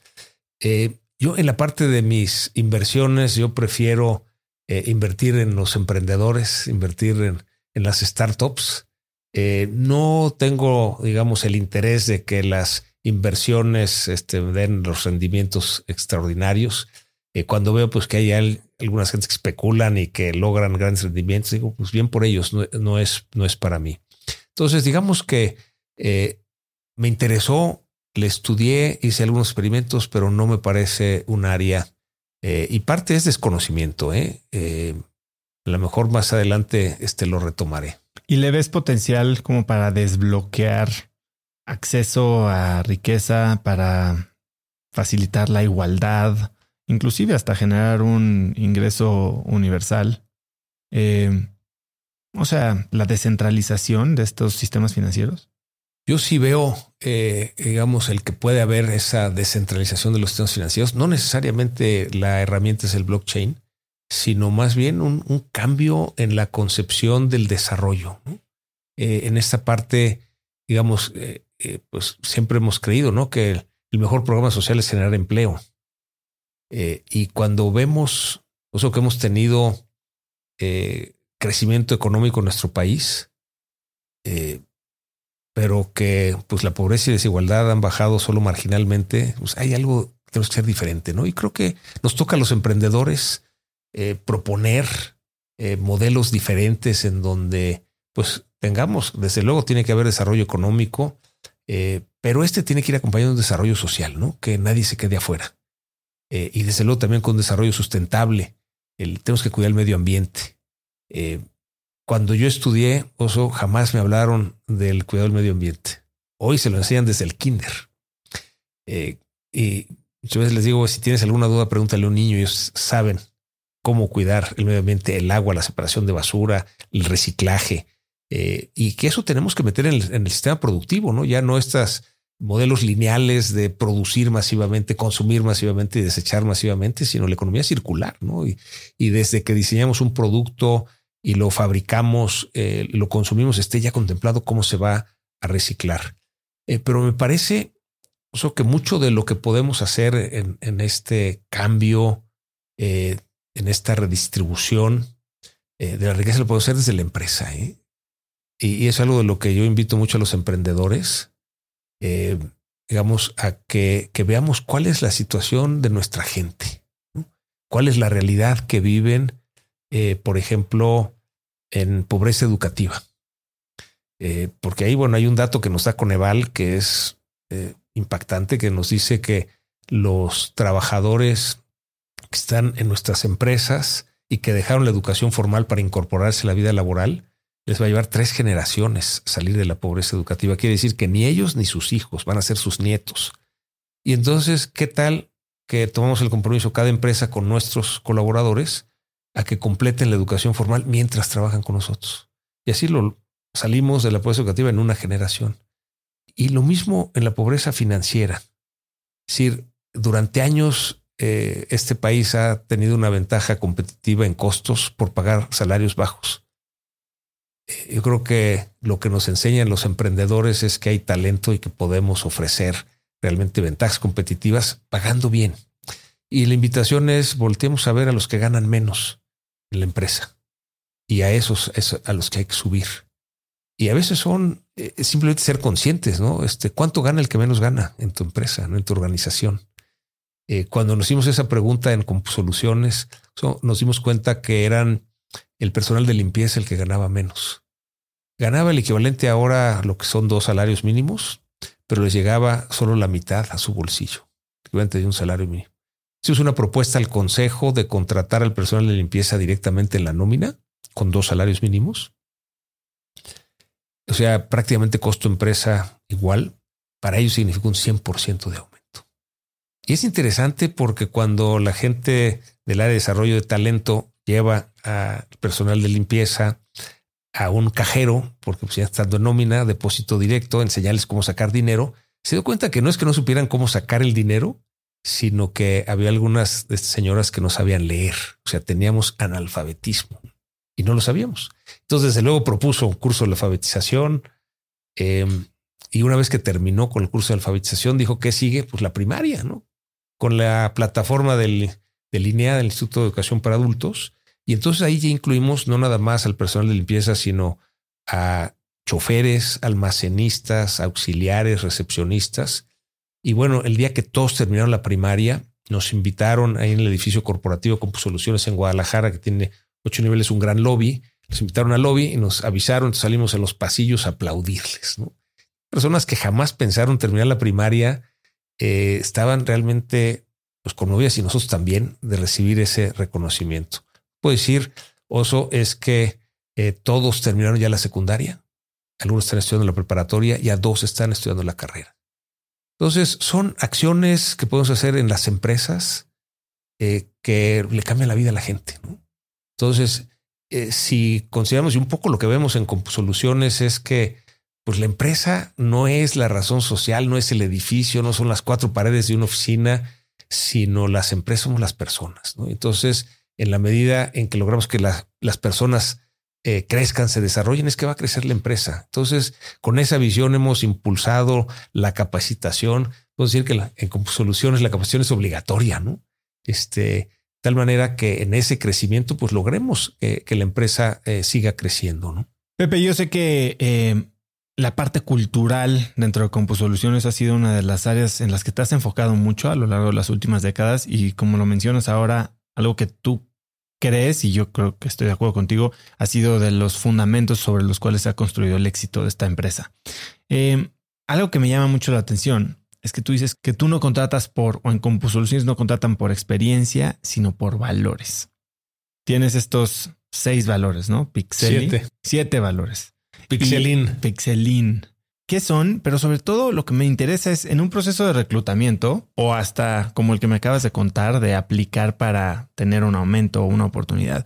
¿Cómo puedes detectar si alguien tiene o no ciertos valores en una entrevista o de una aplicación? Digamos, tiene, tiene su chiste, no es fácil, pero eh, hemos basado eh, con soluciones en los valores Pixelin y Pixel simplemente es una palabra porque son las iniciales de cada uno de los valores. P de productividad, eh, I, de em, integridad, C de confianza, S de servicio, E de equipo, L de lealtad, IN de innovación. Son siete valores. Y digamos que no es nada más que, digamos, esos son los valores eh, o que estén en un póster, sino realmente eh, buscamos darles vida en la empresa. Y hay varias maneras en que les damos vida. Una, pues hacemos una convención Pixelín cada año, que es un sábado fuera de la oficina para conocernos en lo personal, en donde enfatizamos cada año uno de los valores. Por otro lado, en la eh, evaluación de desempeño que hacemos, desde luego hay que evaluar los resultados, pero también la vivencia de valores. Entonces, a las personas que te toca evaluar, pues tú calificas qué tan bien eh, viven los valores. Y es una, eh, digamos, el valor integridad y entonces de los que te toca evaluar, pones quién está en primer lugar, o sea, quién vive mejor el valor de la integridad, quién el que sigue, el que sigue, el que sigue, digamos, hay un, hay un orden eh, en los valores. Por otro lado, tenemos, por ejemplo, un mecanismo de reconocimiento, algo de lo que recibimos en las encuestas que participamos en estos ranqueos, es que la gente no se siente reconocida. Y es algo normal en las organizaciones. Cuando alguien hace algo mal, inmediatamente se señala, pero cuando alguien hace algo bien, pues es su trabajo. Eh, entonces implementamos un sistema de reconocimientos que se llama AROS. AROS es el arte de reconocer al otro. Y entonces eh, recibes aros cuatro veces al año para reconocer a los eh, compañeros de trabajo. Si eres nuevo, recibes un aro cuatro veces al año. Si ya tienes un año, recibes dos aros cuatro veces al año. Si eres facilitador, tres, gerente cuatro, director cinco. Y en todos los casos, cuatro veces al año. Y tú los repartes. Yo te puedo dar, por ejemplo, el, un aro por el valor de la innovación y reconozco, Oso, que pues el podcast, que este es el número 250, ha sabido innovar en el mercado con estos podcasts en donde realmente agregas valor. Entonces pongo en el sistema un mensaje eh, y bueno, tú cuando lo recibes, ¿qué es lo que puedes hacer con ese aro? Eh, desde luego, ahí puedes cambiarlo por productos promocionales, puedes cambiarlo por libros, puedes cambiarlo. Hay cursos, digamos que, que los paga la empresa, hay cursos opcionales en donde el colaborador paga una parte, la puedes pagar con esos aros. O sea, el uso más frecuente son dos horas de tiempo libre. Quiere decir que, eh, por ejemplo, pues antes, sobre todo antes de la pandemia, en el mundo presencial, eh, una eh, mamá que tiene un festival del kinder de su hijo, pues ¿qué hacía? Pues pedía permiso de salir y le daban permiso o no le daban permiso, o pedía un día de vacaciones, o en algunas empresas medio día de vacaciones. Aquí puede intercambiarlo por un aro. Va al festival y regresa a trabajar. Si tienes cuatro aros, pues es un día libre, un día extra de vacaciones. Eh, una semana serían 20, pero con 18 tienes una semana extra de vacaciones. Entonces, digamos, es una manera de traer los valores a una vivencia diaria. En las evaluaciones, en la entrega de reconocimientos, eh, en, la, eh, pues, las convenciones Pixelin. Pixelin este, en alguna de estas convenciones Pixelín apareció una botarga de Pixelín. Entonces fue pues, un momento eh, muy em, emotivo, ¿no? Porque la gente quería sacar fotos con, con Pixelín. Eh, ya ahora es la versión 2.0 de Pixelín, ya mejoró un poco. Eh, pues con innovación por parte de mercadotecnia, de desarrollo de talento, de cómo pues darle vida a los valores. Entonces, nosotros cuando contratamos principalmente recién egresados sin experiencia y creemos en la promoción de adentro de la empresa. Tal manera que pues la gente va subiendo conforme pues va tomando más retos, eh, va compitiendo por estos puestos y, va eh, ganando esos concursos. Eh, y digamos que es, consideramos que es más fácil, digamos, contratar gente sin experiencia pero que tenga valores a gente con experiencia pero sin valores. ¿Y cómo te das cuenta de la evidencia de valores? Pues poco en, las, la entrevista, pues un poco su historia familiar, el cómo, pues cómo ha sido su vida, su desarrollo, su crecimiento, eh, algunos temas que puedes preguntar con respecto al trabajo en equipo, con respecto a la innovación, con respecto a la productividad, pero que sea más importante con respecto a la integridad. Ese consideramos que es el diferenciador más importante en Soluciones. El otro día me encontré un profesor del IPADE que me dijo que había puesto en su clase un ejemplo de algo que pasó en Soluciones cuando construimos el edificio corporativo en Guadalajara. Nos tardamos eh, tres años, nueve meses y quince días en que nos dieran la licencia de construcción. Todo esto pasó porque no estábamos dispuestos a dar ni un peso de mordida y estábamos dispuestos a cumplir la ley y el reglamento. Y entonces pues nos ponían trabas, nos daban largas y nosotros con paciencia fuimos hasta que se dieron cuenta que no les íbamos a dar nada, sale el permiso de construcción. Y digamos, hoy es una anécdota, o sea, ya el edificio tiene más de 10 años. En su momento, esos tres años fueron difíciles. Rentábamos eh, oficinas en, unas casas, este, ya no cabíamos. Eh, yo salía de viaje, mi oficina lo usaban de bodega, o sea, eh, pero finalmente vale la pena, ¿no? Y la, el mensaje que llega a la gente es, la integridad es un valor de adeveras. Eh, y así ha, sucedido después. El IPAD hizo otro caso de pues un, un, cliente que le urgía un pedido en diciembre antes de cerrar el año. Eh, pues sale el chofer con la mercancía y en La Piedad, Michoacán, lo detiene la entonces Policía Federal, todavía no era la Guardia Nacional. Le piden su licencia, tarjeta de circulación, facturas de la mercancía, todo en orden pero de repente ven que una caja decía Made in China y le piden pedimentos de importación. Y pues no los teníamos, es producto que compramos a Hewlett Packard en México, ellos los importan. Y entonces, digamos, el, caso que escribe el IPADE lo detienen ahí y le preguntan a los participantes, bueno, ¿qué harías? No? Este, y bueno, pues eh, podrás imaginar, Oso, que pues hay una salida fácil, ¿no? Claro. Y que pues todo el mundo es, no, pues ahí te arreglas con el Federal de Caminos, ¿no? Este, y bueno, pero si la integridad es un valor de la empresa, pues ni siquiera tuvieron que consultarme a mí o cualquier otro director. O sea, el chofer pues sabía que no podía dar una mordida, le permiten hacer una llamada, habla al jefe de mensajería que va con la ley en mano para decir, oye, no pueden detener al chofer, tienen que liberarlo. Entonces queda la mercancía detenida, la camioneta detenida. El cliente quiere la mercancía y un poco lo que plantea el IPAD en el caso, ¿qué haces? No? Em, tristemente, eh, pues la solución fácil, muchos la toman, ¿no? Dice, pues ni modo, te arreglas, le das algo para que te deje salir, ¿no? Pero el ejercicio es, a ver, si estás dispuesto a no dar un solo peso, ¿cómo resuelves esa situación?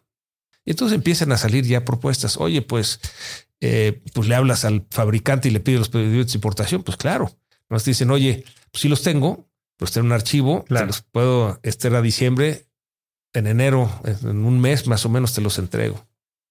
Este, entonces eso pues no era solución, ¿no? Este, ¿qué otra solución? Y entonces pues ya mandas otro, otro embarque. Otro embarque. Le preguntas a la fabricante, oye, ¿tienes este otro embarque? Nosotros no lo teníamos. Este, el fabricante sí nos vuelve a surtir, entregamos. El cliente recibe antes el cierre de diciembre su mercancía. En enero nos entregan la copia de los pedidos de importación, van a la piedad, los enseñan, liberan la mercancía. Y la pregunta es, oye, ¿no hubiera sido más fácil este, eh, darle algo al pues, pues claro que hubiera sido más fácil, pero si hacemos eso no cambiamos al país. Entonces tiene que ser un compromiso de integridad eh, a prueba de todo, en donde eh, yo recuerdo platicando de este caso con un grupo de jóvenes, este, un, chavo me decía, no, yo creo que con un quinientón lo hubieran dejado salir, ¿no?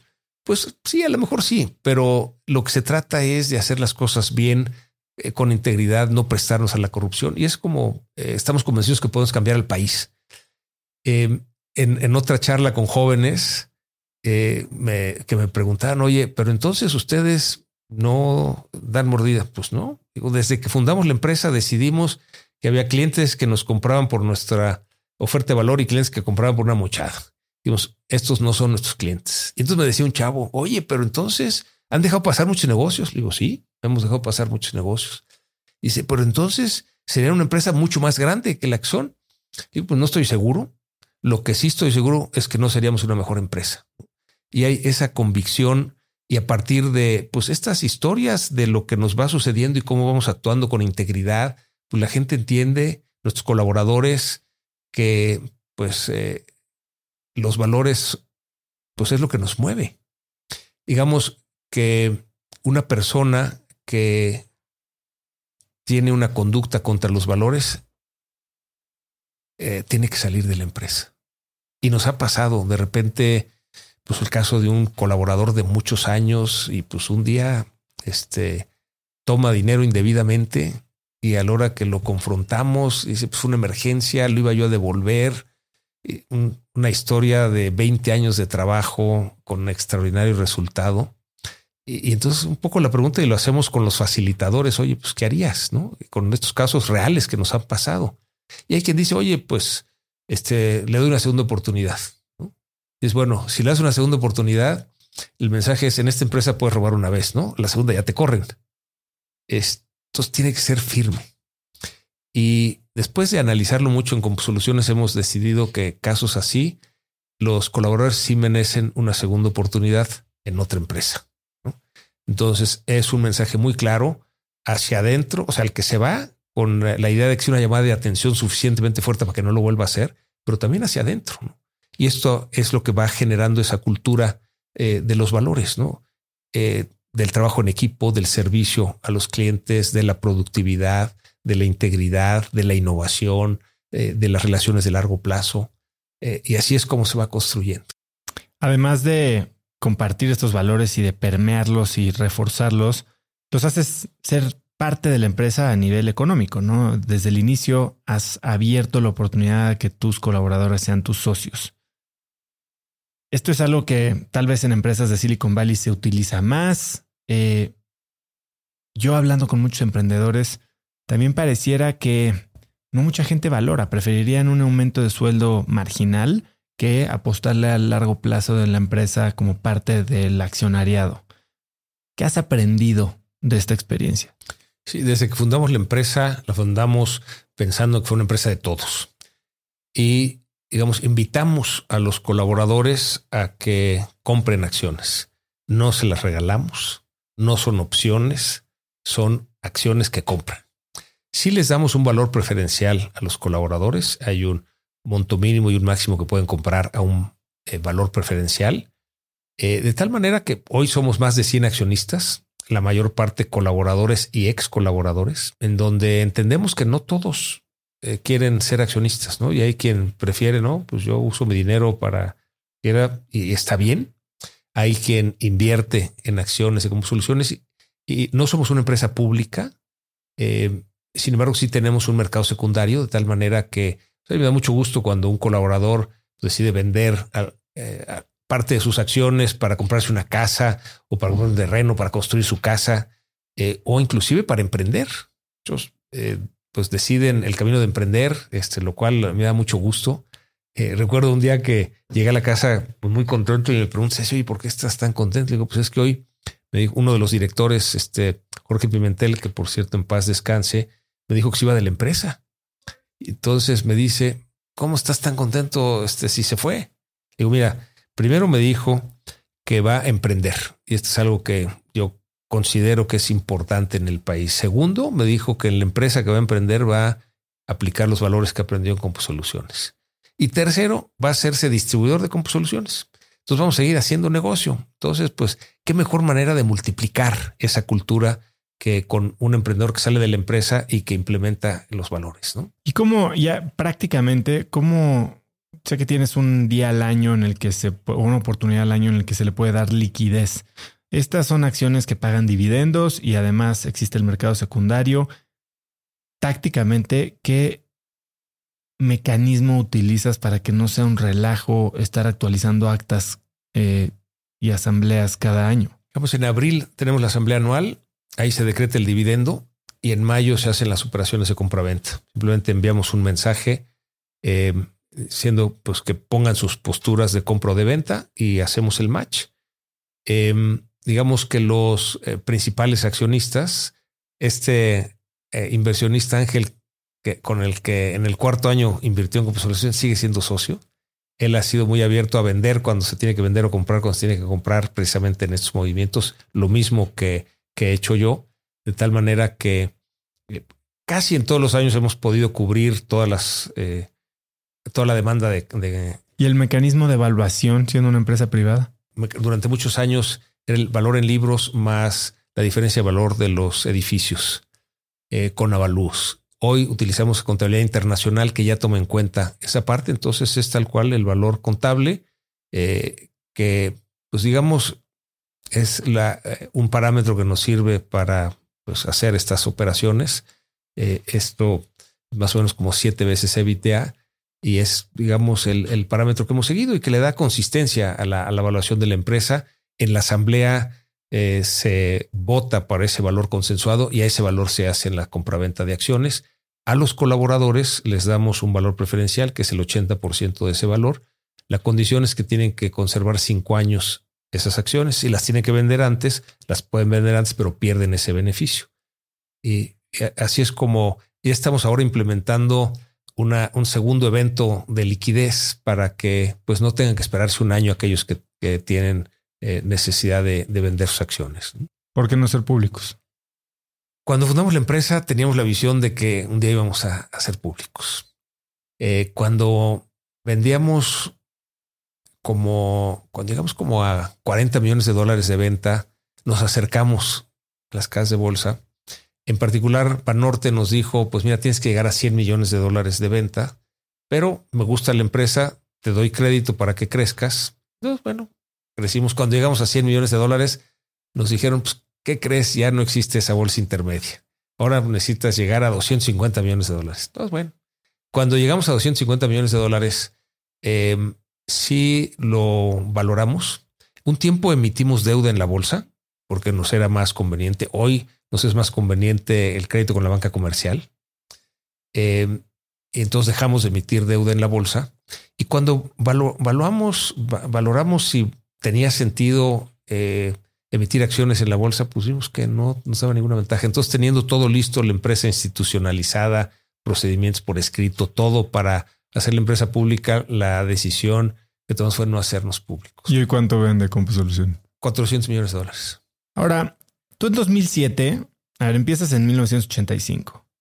Y en 2007 tienes como este, esta oportunidad medio de partir y reempezar un poco, más bien cambiar el enfoque que tenías tú en la empresa. Había sido fundador y presidente y CEO, después fuiste solo CEO y presidente, bueno, y cambias a, a, dejar el rol de CEO. Cuéntame de tu primer camino de Santiago. Me decías ahora que me paré al baño tratando de caminar porque acabo de correr mi primer maratón, eh, que tú eres peregrino. Así como eres etiquetero, eres, lavandero. Yo soy, soy, soy peregrino.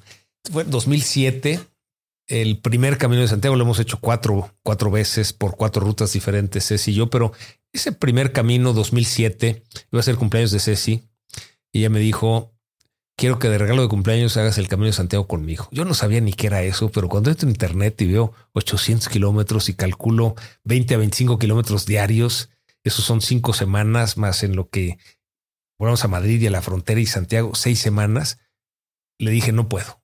Yo me tomaba dos semanas de vacaciones cada año religiosamente, pero solo dos.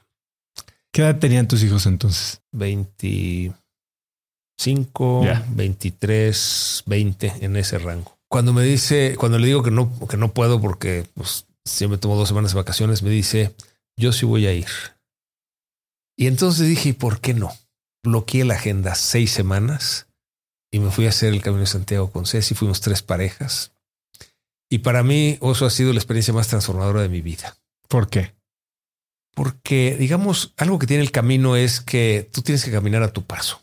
Digamos, si vas más rápido te cansas, si vas más lento te cansas. Nos salíamos juntos, pero el transcurso del día, pues cada quien agarraba su paso, entonces va solo. Caminar solo te permite entrar al camino interior, ¿no? Cuestionarte cosas como qué has hecho en la vida, qué has dejado de hacer, sea más importante, qué quieres hacer con el resto de tu vida. Yo digo que ese primer camino fue como el medio tiempo de un partido de fútbol, en donde te detienes, eh, ves lo que hiciste en el primer tiempo y diseñas lo que vas a hacer en el segundo tiempo. ¿no? Entonces, bueno, el primer tiempo pues fue este, nacer, crecer, estudiar, casarnos, tener hijos, emprender la empresa y llega el camino de Santiago. Ese primer camino es el medio tiempo. Y en esa reflexión, digamos, una vez que regresamos de ese primer camino, me encuentro con dos noticias en Soluciones, una buena y una mala. La buena, la empresa iba de maravilla. La mala, la misma, o sea que ya no me necesitaban. Y entonces eh, decido, digo, sigo siendo presidente del Consejo de Compusoluciones, pero decido participar en consejos de otras empresas, en consejos de universidades, en consejos de instituciones de beneficencia. Entré como profesor invitado al IPADE, entré al Consejo de Coparmex en Jalisco. Siete años después me eligen presidente en Coparmex Jalisco. Fui tres años presidente. Eh, fui presidente de la Federación Occidente, vicepresidente nacional, secretario general y hoy presidente nacional. Estoy en mi tercer año como presidente nacional. Pero desde el 2007, oso a la fecha, eh, son actividades pro bono. Es un poco regresar lo recibido eh, pues en ese primer tiempo. Entonces el Camino de Santiago pues tiene un significado especial. Como te decía, lo hemos hecho en cuatro ocasiones, cuatro rutas diferentes. ¿Todas igual de largas? Eh, el, primero y el segundo camino, 800 kilómetros. El primero fue el camino francés, saliendo desde Saint-Jean-Pied-de-Port en la frontera de Francia con España, subiendo los Pirineos. Eh, el camino de Napoleón, una experiencia maravillosa. Eh, y entrando a España por Roncesvalles y, y Pamplona, un pedacito de La Rioja en Logroño y luego Castilla-León, la mayor parte del tiempo hasta entrar a Galicia en el Cebreiro y así hasta llegar a Santiago. El segundo camino fue el camino del norte. sale de Irún y va costeando. Eh, es un camino duro porque subes y bajas cerros todos los días a pesar de que vas este, en la costa, pero también tiene el beneficio que es un camino gourmet, ¿no? Ahí comes de maravilla, vas pasando por las distintas regiones, este, comiendo eh, maravillosamente eh, llegas el primer día a San Sebastián y luego eh, pasas por Bilbao y pasas por Santander y, luego Asturias y entras a, a por Ribadeo, entras ya a la, a la, región de, de Santiago. y entonces, bueno, esos primeros dos caminos, 800 kilómetros. El tercer camino fue el camino portugués, desde Porto son 400 kilómetros. El cuarto camino hicimos la última parte de la Vía de la Plata. La Vía de la Plata sale de Sevilla, son mil kilómetros. Nosotros hicimos 200 kilómetros, 202, desde Puebla de Sanabria, eh, para eh, llegar pues prácticamente en Galicia, ya a Santiago. Eh, entonces son cuatro rutas diferentes, dificultades diferentes. Pero para mí ese primer camino es el parteaguas. ¿Cómo te preparas para cada uno de estos caminos? Tanto físicamente, eh, fijas alguna intención, haces en estos momentos de soledad algún trabajo interno premeditado. Digamos, eh, la preparación física es más sencilla que un maratón, con que camines durante tres meses, una hora al día, el fin de semana, dos horas. Eh, ya al final pues con mochila y hacer un poco de alturas, ¿no? de, este, de subidas, ¿no? Como entrenamiento. Pero el mismo camino te va entrenando y un poco algo importante es como que midas cuánto eh, puedes tú caminar cada día, ¿no? Y estar bien. Eh, hay algunos que caminan eh, 50 kilómetros diarios, ¿no? Y bueno, pues esa es una al cuerpo, pues te, te cobra la factura, ¿no? Y al rato te truena encontramos que entre 20 y 25 es una distancia razonable cada día que nos permitía pues, durante 35 días llegar a Santiago. Eh, Ceci tiene una lesión en la columna y entonces ella puede caminar entre 10 y 15 kilómetros diarios. Entonces, bueno, pues a veces, eh, digamos, salíamos juntos y a los 10 kilómetros, pues ella ya tomaba el tren, el autobús, un taxi para llegar a la siguiente eh, albergue o al revés, se iba en la mañana en un taxi, bajaba 10 kilómetros antes y ahí nos veíamos y ya continuábamos. Eso es importante como saber cada uno cuánto, eh, cuánto es lo, lo, que puedes aguantar caminando cada día, ¿no? Y importante eh, descansar antes de estar cansado. Entonces, agarramos una rutina de de alguna manera caminábamos hora y media, unos seis kilómetros, caminamos como a cuatro kilómetros por hora.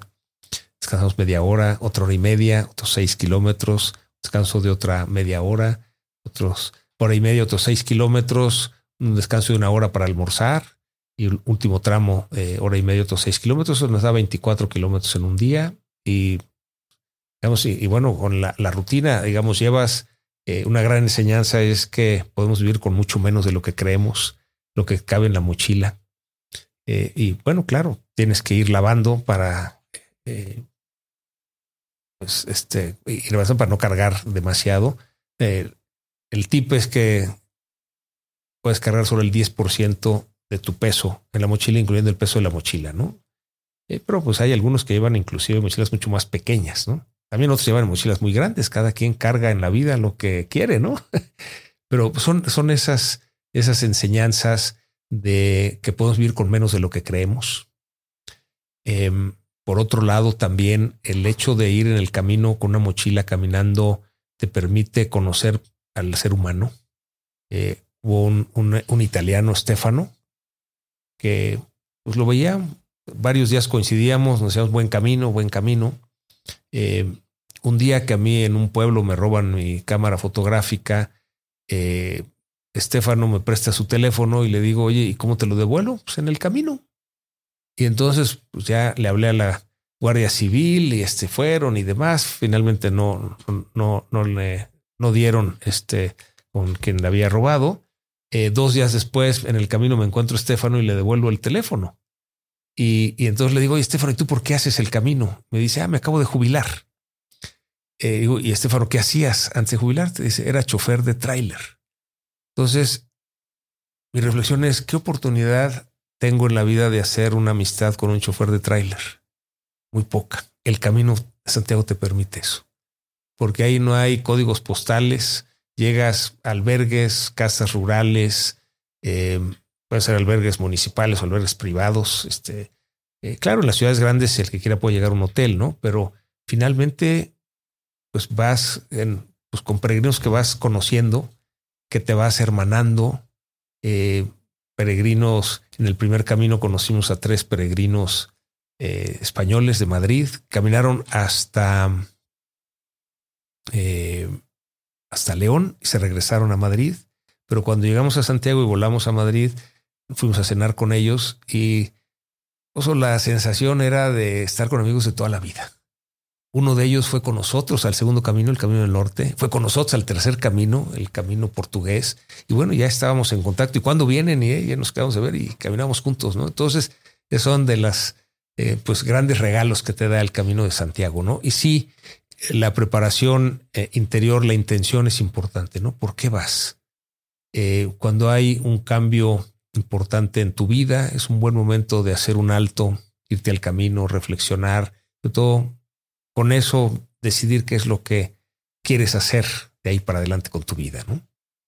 Estas pausas que, sobre todo en alguien con tu trayectoria, a veces hacen necesarias. Digo, entiendo que eres alguien de jornadas largas, de trabajo intenso, que incluso tuviste desprendimiento de retina por la presión, el estrés, ya estando en Coparmex en esta segunda mitad de, del juego.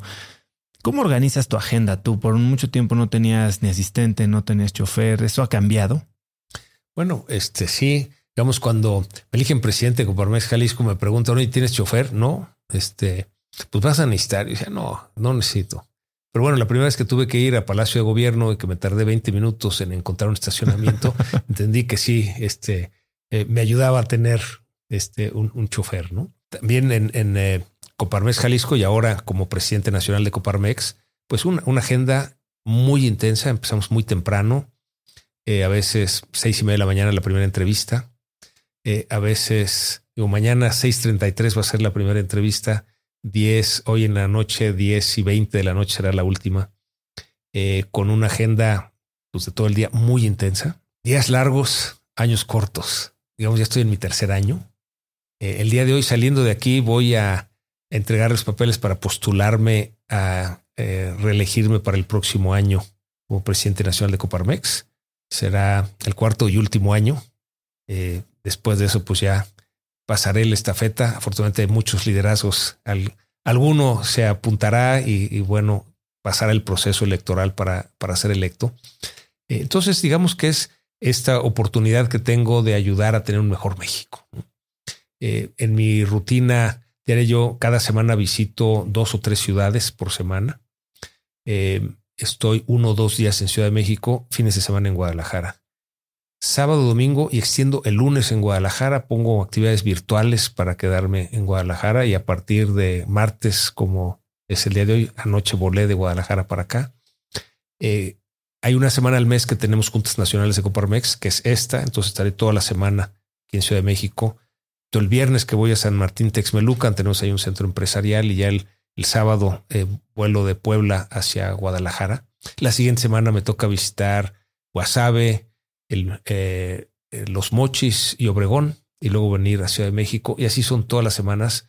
diría, disfruto, lo que más disfruto, estas visitas a los centros empresariales, estar con personas que dedican su tiempo de manera voluntaria a trabajar por el bien común, es muy esperanzador y muy y fortalece mucho la institución. Eh, entonces, pues la verdad, sabiendo que estoy de paso en esta eh, responsabilidad, digamos, en la conciencia que estamos de paso por este mundo, pues con mayor razón estamos de paso por una empresa o por una institución como en este caso Coparmex, eh, pues haciendo lo que me toca hacer cada día y disfrutando cada día. y a veces pues tengo sesiones divertidas como esta contigo, Oso, de, platicar de, muchos temas en donde normalmente no hay oportunidad todos los días de, profundizar en estos temas. Hablábamos, y nos queda relativamente poco tiempo, así que no quiero dejar de tocar esto, de el enfoque que quieres darle. Yo ya llevas tres años, tal vez a tu último año de gestión y lo que siga, ¿no? Porque mm, si algo me queda claro es que desde 2007, como dices, has estado haciendo mucho trabajo desde la iniciativa privada y, la iniciativa más social, no sé si llamarle pública, eh, para, pues para mejorar el país. Y decías que algo que te gustaría o en lo que te, eh, deberías de, o deberíamos todos de poner más atención, es en la participación ciudadana, sobre todo de los jóvenes. Cuéntame un poco cómo piensas de eso. Eh, la reflexión, Oso, parte de una realidad de país en el que vivimos. De 126 millones de habitantes, 47 millones de mexicanos viven en condición de pobreza. Y me parece que es una responsabilidad que debemos tomar los emprendedores, que debemos tomar las empresas, que debemos tomar los mexicanos. Decir, eh, pues, ¿qué tenemos que hacer para que salgan de esa condición de pobreza? Eh, y yo creo, estoy convencido de que el talento está igualmente distribuido y lo que falta son distribuir las oportunidades. Cuando me encuentro en las visitas que hago a los distintos centros empresariales, historias exitosas de emprendedores como en Oaxaca, en, en San Martín Tilcajete, Jacobo y María, dos artesanos que transformaron su comunidad a partir de, primero, pues decidir no irse a Estados Unidos, sino quedarse en su pueblo y trabajar la artesanía, la madera. Ellos hacen alebrijes, convencidos de que sus hijos tenían que estudiar, los mandan a estudiar y cuando regresan de estudiar, en la Ciudad de México, regresan y le dicen tenemos que hacer una agencia de marketing digital. No había internet en San Martín Tilcajete, eh, pues buscan eh, poner una fibra óptica, le piden a Telmes que les deje pagar a plazos, eh, pues hacen su agencia de marketing digital cuando les cae la pandemia y logran estos, hacen alebrijes, ser alebrijes gigantes. es una historia exitosa porque Jacobo y María, ya expusieron en Rockefeller Center, en donde, y lo cuentan con una eh, sencillez y naturalidad, es decir, no somos los primeros mexicanos que expusimos en Rockefeller Center. ¿Cómo se llama el otro mexicano que había expuesto? Y entonces ya le decía este Jacobo, sí, este Diego Rivera. Ah, sí, sí, Diego Ese otro. Eh, eh, entonces, bueno, los armaron en Oaxaca, se los llevaron desde ahí. Dice que el problema para meterlos a Manhattan no fue sencillo, pero ahí expusieron. Cuando ves que además su taller, lo han hecho taller escuela, comparten el conocimiento con todos, han transformado el pueblo. ¿no? Son emprendedores, emprendedores sociales. ¿Qué tenemos que lograr para que los jóvenes puedan tomar un reto eh, y lograr un mejor México? Eh, a eso, a eso eh, nos referimos con que haya una mayor participación. Desde luego, hay muchas maneras ¿no? de, de, participar. hay instituciones de beneficencia que atienden a niños con discapacidad, que atienden a, a este, ancianos, que atienden a niños abandonados, casas hogares, eh, miles de instituciones. Em, un poco eh, cuando la gente me pregunta, oye, ¿en qué puedo participar? a ver, ¿qué toca tu corazón? ¿no? Y en eso que toca tu corazón participa. Y el dedicar tu tiempo a ayudar a los demás es algo de lo que más fortalece el espíritu. Entonces, en ese sentido, pues yo te diría que tenemos que lograr que este talento que existe en nuestro país tenga eh, las oportunidades. ¿no? Y ahí es mucho que podemos hacer. Y también con la tecnología. Em, hay este, esta historia de Eufrosina Cruz también en Oaxaca. Son siete horas de Oaxaca capital para subir a la sierra de donde es, su pueblo. Ella a los, eh, me parece que a los 12 años o 14 años sale de su pueblo porque la querían casar. Ese eran los usos y costumbres. Se va con los familiares a Salina Cruz y ahí se da cuenta que puede estudiar no, no nomás la primaria, sino que hay secundaria y preparatoria. Entonces se prepara y estudia, regresa a su pueblo, compite para ser presidenta municipal, gana y no le dan la presidencia municipal por ser mujer. Entonces se mete al Congreso de Oaxaca a cambiar la ley. Hoy hay 19 mujeres que son presidentes municipales. Ella es diputada federal eh, ha logrado transformar esa escuela en su pueblo. Tiene internet de, de Elon Musk. Los estudiantes tienen tabletas. Cuando tú ves cómo era la escuela antes, cómo es ahora, dices, caramba, sí podemos transformar nuestro país. Que necesitamos jóvenes que se comprometan con alguna labor y que quieran incidir, salir un poco de la comodidad, ayudar a los demás. Que yo te diría que algo de lo que creemos en Composolución es una formación integral de las personas, es decir, la parte intelectual, la formación para el trabajo, pero también una formación física, es decir, pues mente sana en cuerpo sano, ¿no? El que hagas ejercicio y qué bueno que corres maratón, este oso. Eh, también la formación social, es decir, que tengas tiempo para estar con tus amigos, con tu familia, con tus hijos. Eh, pero eh, una, una cuarta área importante es la formación espiritual. Y no hablo de religiones, es somos cuerpo y espíritu. Y lo que hemos visto es que la mejor manera de fortalecer nuestro espíritu es impulsar a las personas a salir de ellos mismos para ayudar a los demás. Cuando participan en esas actividades de ayuda a los demás, eh, pues, eh, realmente se fortalece su espíritu y, esto los motiva a seguirlo haciendo. ¿no? Entonces, eh, yo creo que es algo de lo que tenemos que hacer con los jóvenes. A lo mejor pues han tenido la oportunidad de estudiar, no todo el mundo tiene la oportunidad de estudiar, han tenido la oportunidad de emprender, de conseguir un trabajo, de vivir una familia que les permite pues ciertas comodidades. Yo lo que les invitaría a los jóvenes simplemente dense cuenta que son eh, pocos dentro de un universo en México de los 126 millones de habitantes en donde 47 viven en condición de pobreza, de los cuales 9 viven en pobreza extrema, es decir, no tienen para comer todos los días. Y hay suficiente comida, nada más está mal distribuida. Y entonces, pues hay iniciativas como bancos de alimentos que logran, eh, pues, eh, resolver este tema de la pobreza alimentaria, ¿no? Y que, pues, con la ayuda de voluntarios, este, pues, se logra, se logra transformar, ¿no? Entonces, pues, ahora sí que haría yo esa invitación abierta a los jóvenes a que vean qué causa les toca el corazón y ahí se involucren, participen. Y estoy convencido de que si los jóvenes eh, participan más, tendremos un mejor México. Y para cerrar, Pepe, si pudieras escribir un mensaje en el cielo para que millones de personas lo vieran, ¿qué diría? Vale. Eh, vale la pena eh, vivir la misión para la cual cada uno hemos sido enviados a este mundo en el momento en que descubrimos cuál es esa misión y la vivimos, es como encontramos la felicidad. Convencido de que venimos a este mundo a ser felices, el camino para encontrar la felicidad es vivir la misión que le da sentido a nuestra vida.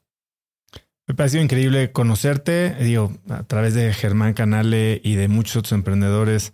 Eh, he oído mucho de ti a lo largo de los años. Eh, eres un crack, claramente estás eh, walking the walk, como dicen. Gracias por estar aquí. ¿Dónde puede la gente saber más de ti, de lo que haces en Coparmex, de Compusoluciones, de aplicar, no sé si a Compusoluciones Ventures? ¿Dónde pueden seguirte? Sí, bueno, eh, de luego en, redes sociales, en X, antes Twitter, arroba José Medina Mora, también en, Facebook, en Instagram. Eh, pueden buscarnos en Compusoluciones a través de, Internet y ahí hay este, también las vacantes que están abiertas, los que quieran eh, apuntarse, bienvenidos. En Coparmex, pues también a través de la página de Coparmex, tenemos centros empresariales en todo el país, 68 eh, centros empresariales, 20 delegaciones y 17 representaciones, quiere decir que estamos presentes en 105 ciudades de la República. Tenemos comisiones de jóvenes empresarios y estas comisiones en algunas ciudades tienen capítulos universitarios. Entonces, bueno, pues eh, es otra manera de participar de los jóvenes, convencidos de que pues el, ya no es el futuro, es el presente el que está en sus manos y que ojalá se animen a dar ese paso, a participar, a cubrir esos huecos. México los necesita en la actividad que les apasione. O sea, no, este, no sería pedirles que hagan algo diferente a eso que les apasione, pero que sean conciencia de lo que necesita el país de ustedes, los jóvenes. Pepe, algo que quieras agregar. Pues eh, un agradecimiento, Oso, por el espacio, la oportunidad de platicar en estos temas eh, y, bueno, la, invitación a todos aquellos que quieren emprender a que sigan esas cuatro pruebas, a que se animen. Me he encontrado con muchos emprendedores que quieren emprender, este, pero les cuesta trabajo dar ese paso, ese empujoncito vale la pena. ¿eh? Y bueno, como platicamos al principio, total, si eso no funciona, pues ya regresarás este, a trabajar y después buscarás otra oportunidad de emprender. México necesita emprendedores, ojalá se animen, den el paso. Yo les digo muchas veces a los emprendedores, ¿Cuál es la única manera de salir del hoyo? Estar en el hoyo.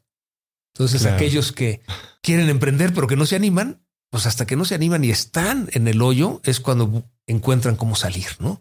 Y, eso es lo que necesitamos, que tengan esa actitud ante el riesgo, que den el paso y que hay afortunadamente hoy muchos recursos para salir eh, como emprendedores, además de estos eh, eh, fondos de capital para las startups eh, tenemos programas de acompañamiento a los emprendedores en Coparmex, en donde eh, pues les ayudamos a pasar de una idea a un plan de negocios, les ponemos no nada más mentores, sino empresas padrino, en donde pueden ayudarles a, eh, pues, madurar su modelo de negocio, inclusive pivotearlo. tenemos reconocimientos al emprendedor del año y también a la empresa padrino que los acompaña. En fin, hay muchos recursos y pues convencidos de que México requiere emprendedores, ojalá que muchos se animen a dar ese paso, a eh, estar en el hoyo, porque esa es la manera de salir. Pues Pepe, aquí tienes tu casa, gracias por estar aquí. Muchas gracias, Oso. Si te gustó el episodio, ayúdame compartiéndolo con quien tú quieras a través de WhatsApp, de boca en boca o de cualquier mensaje. Ayúdame a que los contenidos de Cracks lleguen a más y más gente. También sigue Cracks Podcast en Spotify o suscríbete en YouTube y no te pierdas ningún episodio de estreno. Puedes encontrar links a todo lo que hablamos Pepe y yo el día de hoy en cracks.la diagonal 250. Este fue el episodio 250. Ahí, así como todos los episodios, puedes encontrar las notas. Y antes de irte, recuerda que si quieres recibir de mí todos los viernes un correo muy corto con cinco tips, artículos, libros, gadgets, frases, cosas que encuentro en internet que me recomiendan mis amigos o mis invitados y que creo que pueden ayudarte a tener una vida más productiva o a empezar una conversación interesante este fin de semana, puedes registrarte para recibir viernes de cracks. Puedes hacerlo totalmente gratis en cracks.la diagonal viernes. Son más de 100 mil personas las que los reciben cada semana y siempre recibo muy buenos comentarios. Es totalmente gratis y si te registras, muy pronto voy a estar en tu inbox. Eso es todo por hoy. Yo soy Osotrava y espero que tengas una semana de cracks. Este episodio es presentado por Cracks Mastermind. Cracks Mastermind arranca un nuevo ciclo anual y quiero invitarte a aplicar para ser parte de esta comunidad. Pero, ¿qué es Cracks Mastermind exactamente? Bueno, Cracks Mastermind es una comunidad de mexicanos y mexicanas con negocios exitosos. Pero no solo eso, también compartimos una mentalidad de crecimiento y buscamos vivir intensamente para tener resultados extremos que tengan impacto en nuestras empresas y nuestra sociedad. Como siempre lo decimos en Cracks Mastermind, agradecidos, mas nunca conformes. Fundó esta comunidad en 2021 para darle a sus miembros herramientas y experiencias que les permitieran escalar su negocio e incrementar su facturación al mismo tiempo que escalan el nivel de intensidad y de satisfacción en todos los aspectos de sus vidas. En Cracks Mastermind tenemos un lema, vidas intensas y resultados extremos. Sí hay manera de tenerlo todo, sí podemos crear negocios enormes y tener vidas que en verdad disfrutamos vivir. Si tienes una empresa grande y estás escuchando esto, considera esto como una invitación mía y formal para formar parte de este grupo porque estoy seguro de que podemos lograr todo eso juntos en comunidad. Quedan muy pocos lugares para el ciclo anual, así que si quieres ser parte, llena tu aplicación en cracksmastermind.com y espero verte muy pronto. Una vez más, es cracksmastermind.com. Este episodio es presentado por LAPI Laboratorio Médico. Si bien Cracks es el podcast número uno de negocios y tecnología, he notado que los temas relacionados con el bienestar y la calidad de vida son de los que más interés generan con la audiencia. Cada vez somos más conscientes de la importancia de nuestra salud y debemos aprovechar las herramientas que tenemos a nuestro alcance para mejorarla. LAPI Laboratorio Médico brinda a las compañías herramientas de salud laboral como exámenes de ingreso y análisis médicos periódicos para garantizar la salud de su personal vía unidades móviles en sitio o en sus múltiples sucursales en la República Mexicana. Si quieres elevar la salud de tu personal, LAPI te ofrece asesoría sin costo y 30 días de crédito para cubrir tus necesidades a nivel nacional ingresando a cracks.la diagonal LAPI. LAPI se escribe L-A-P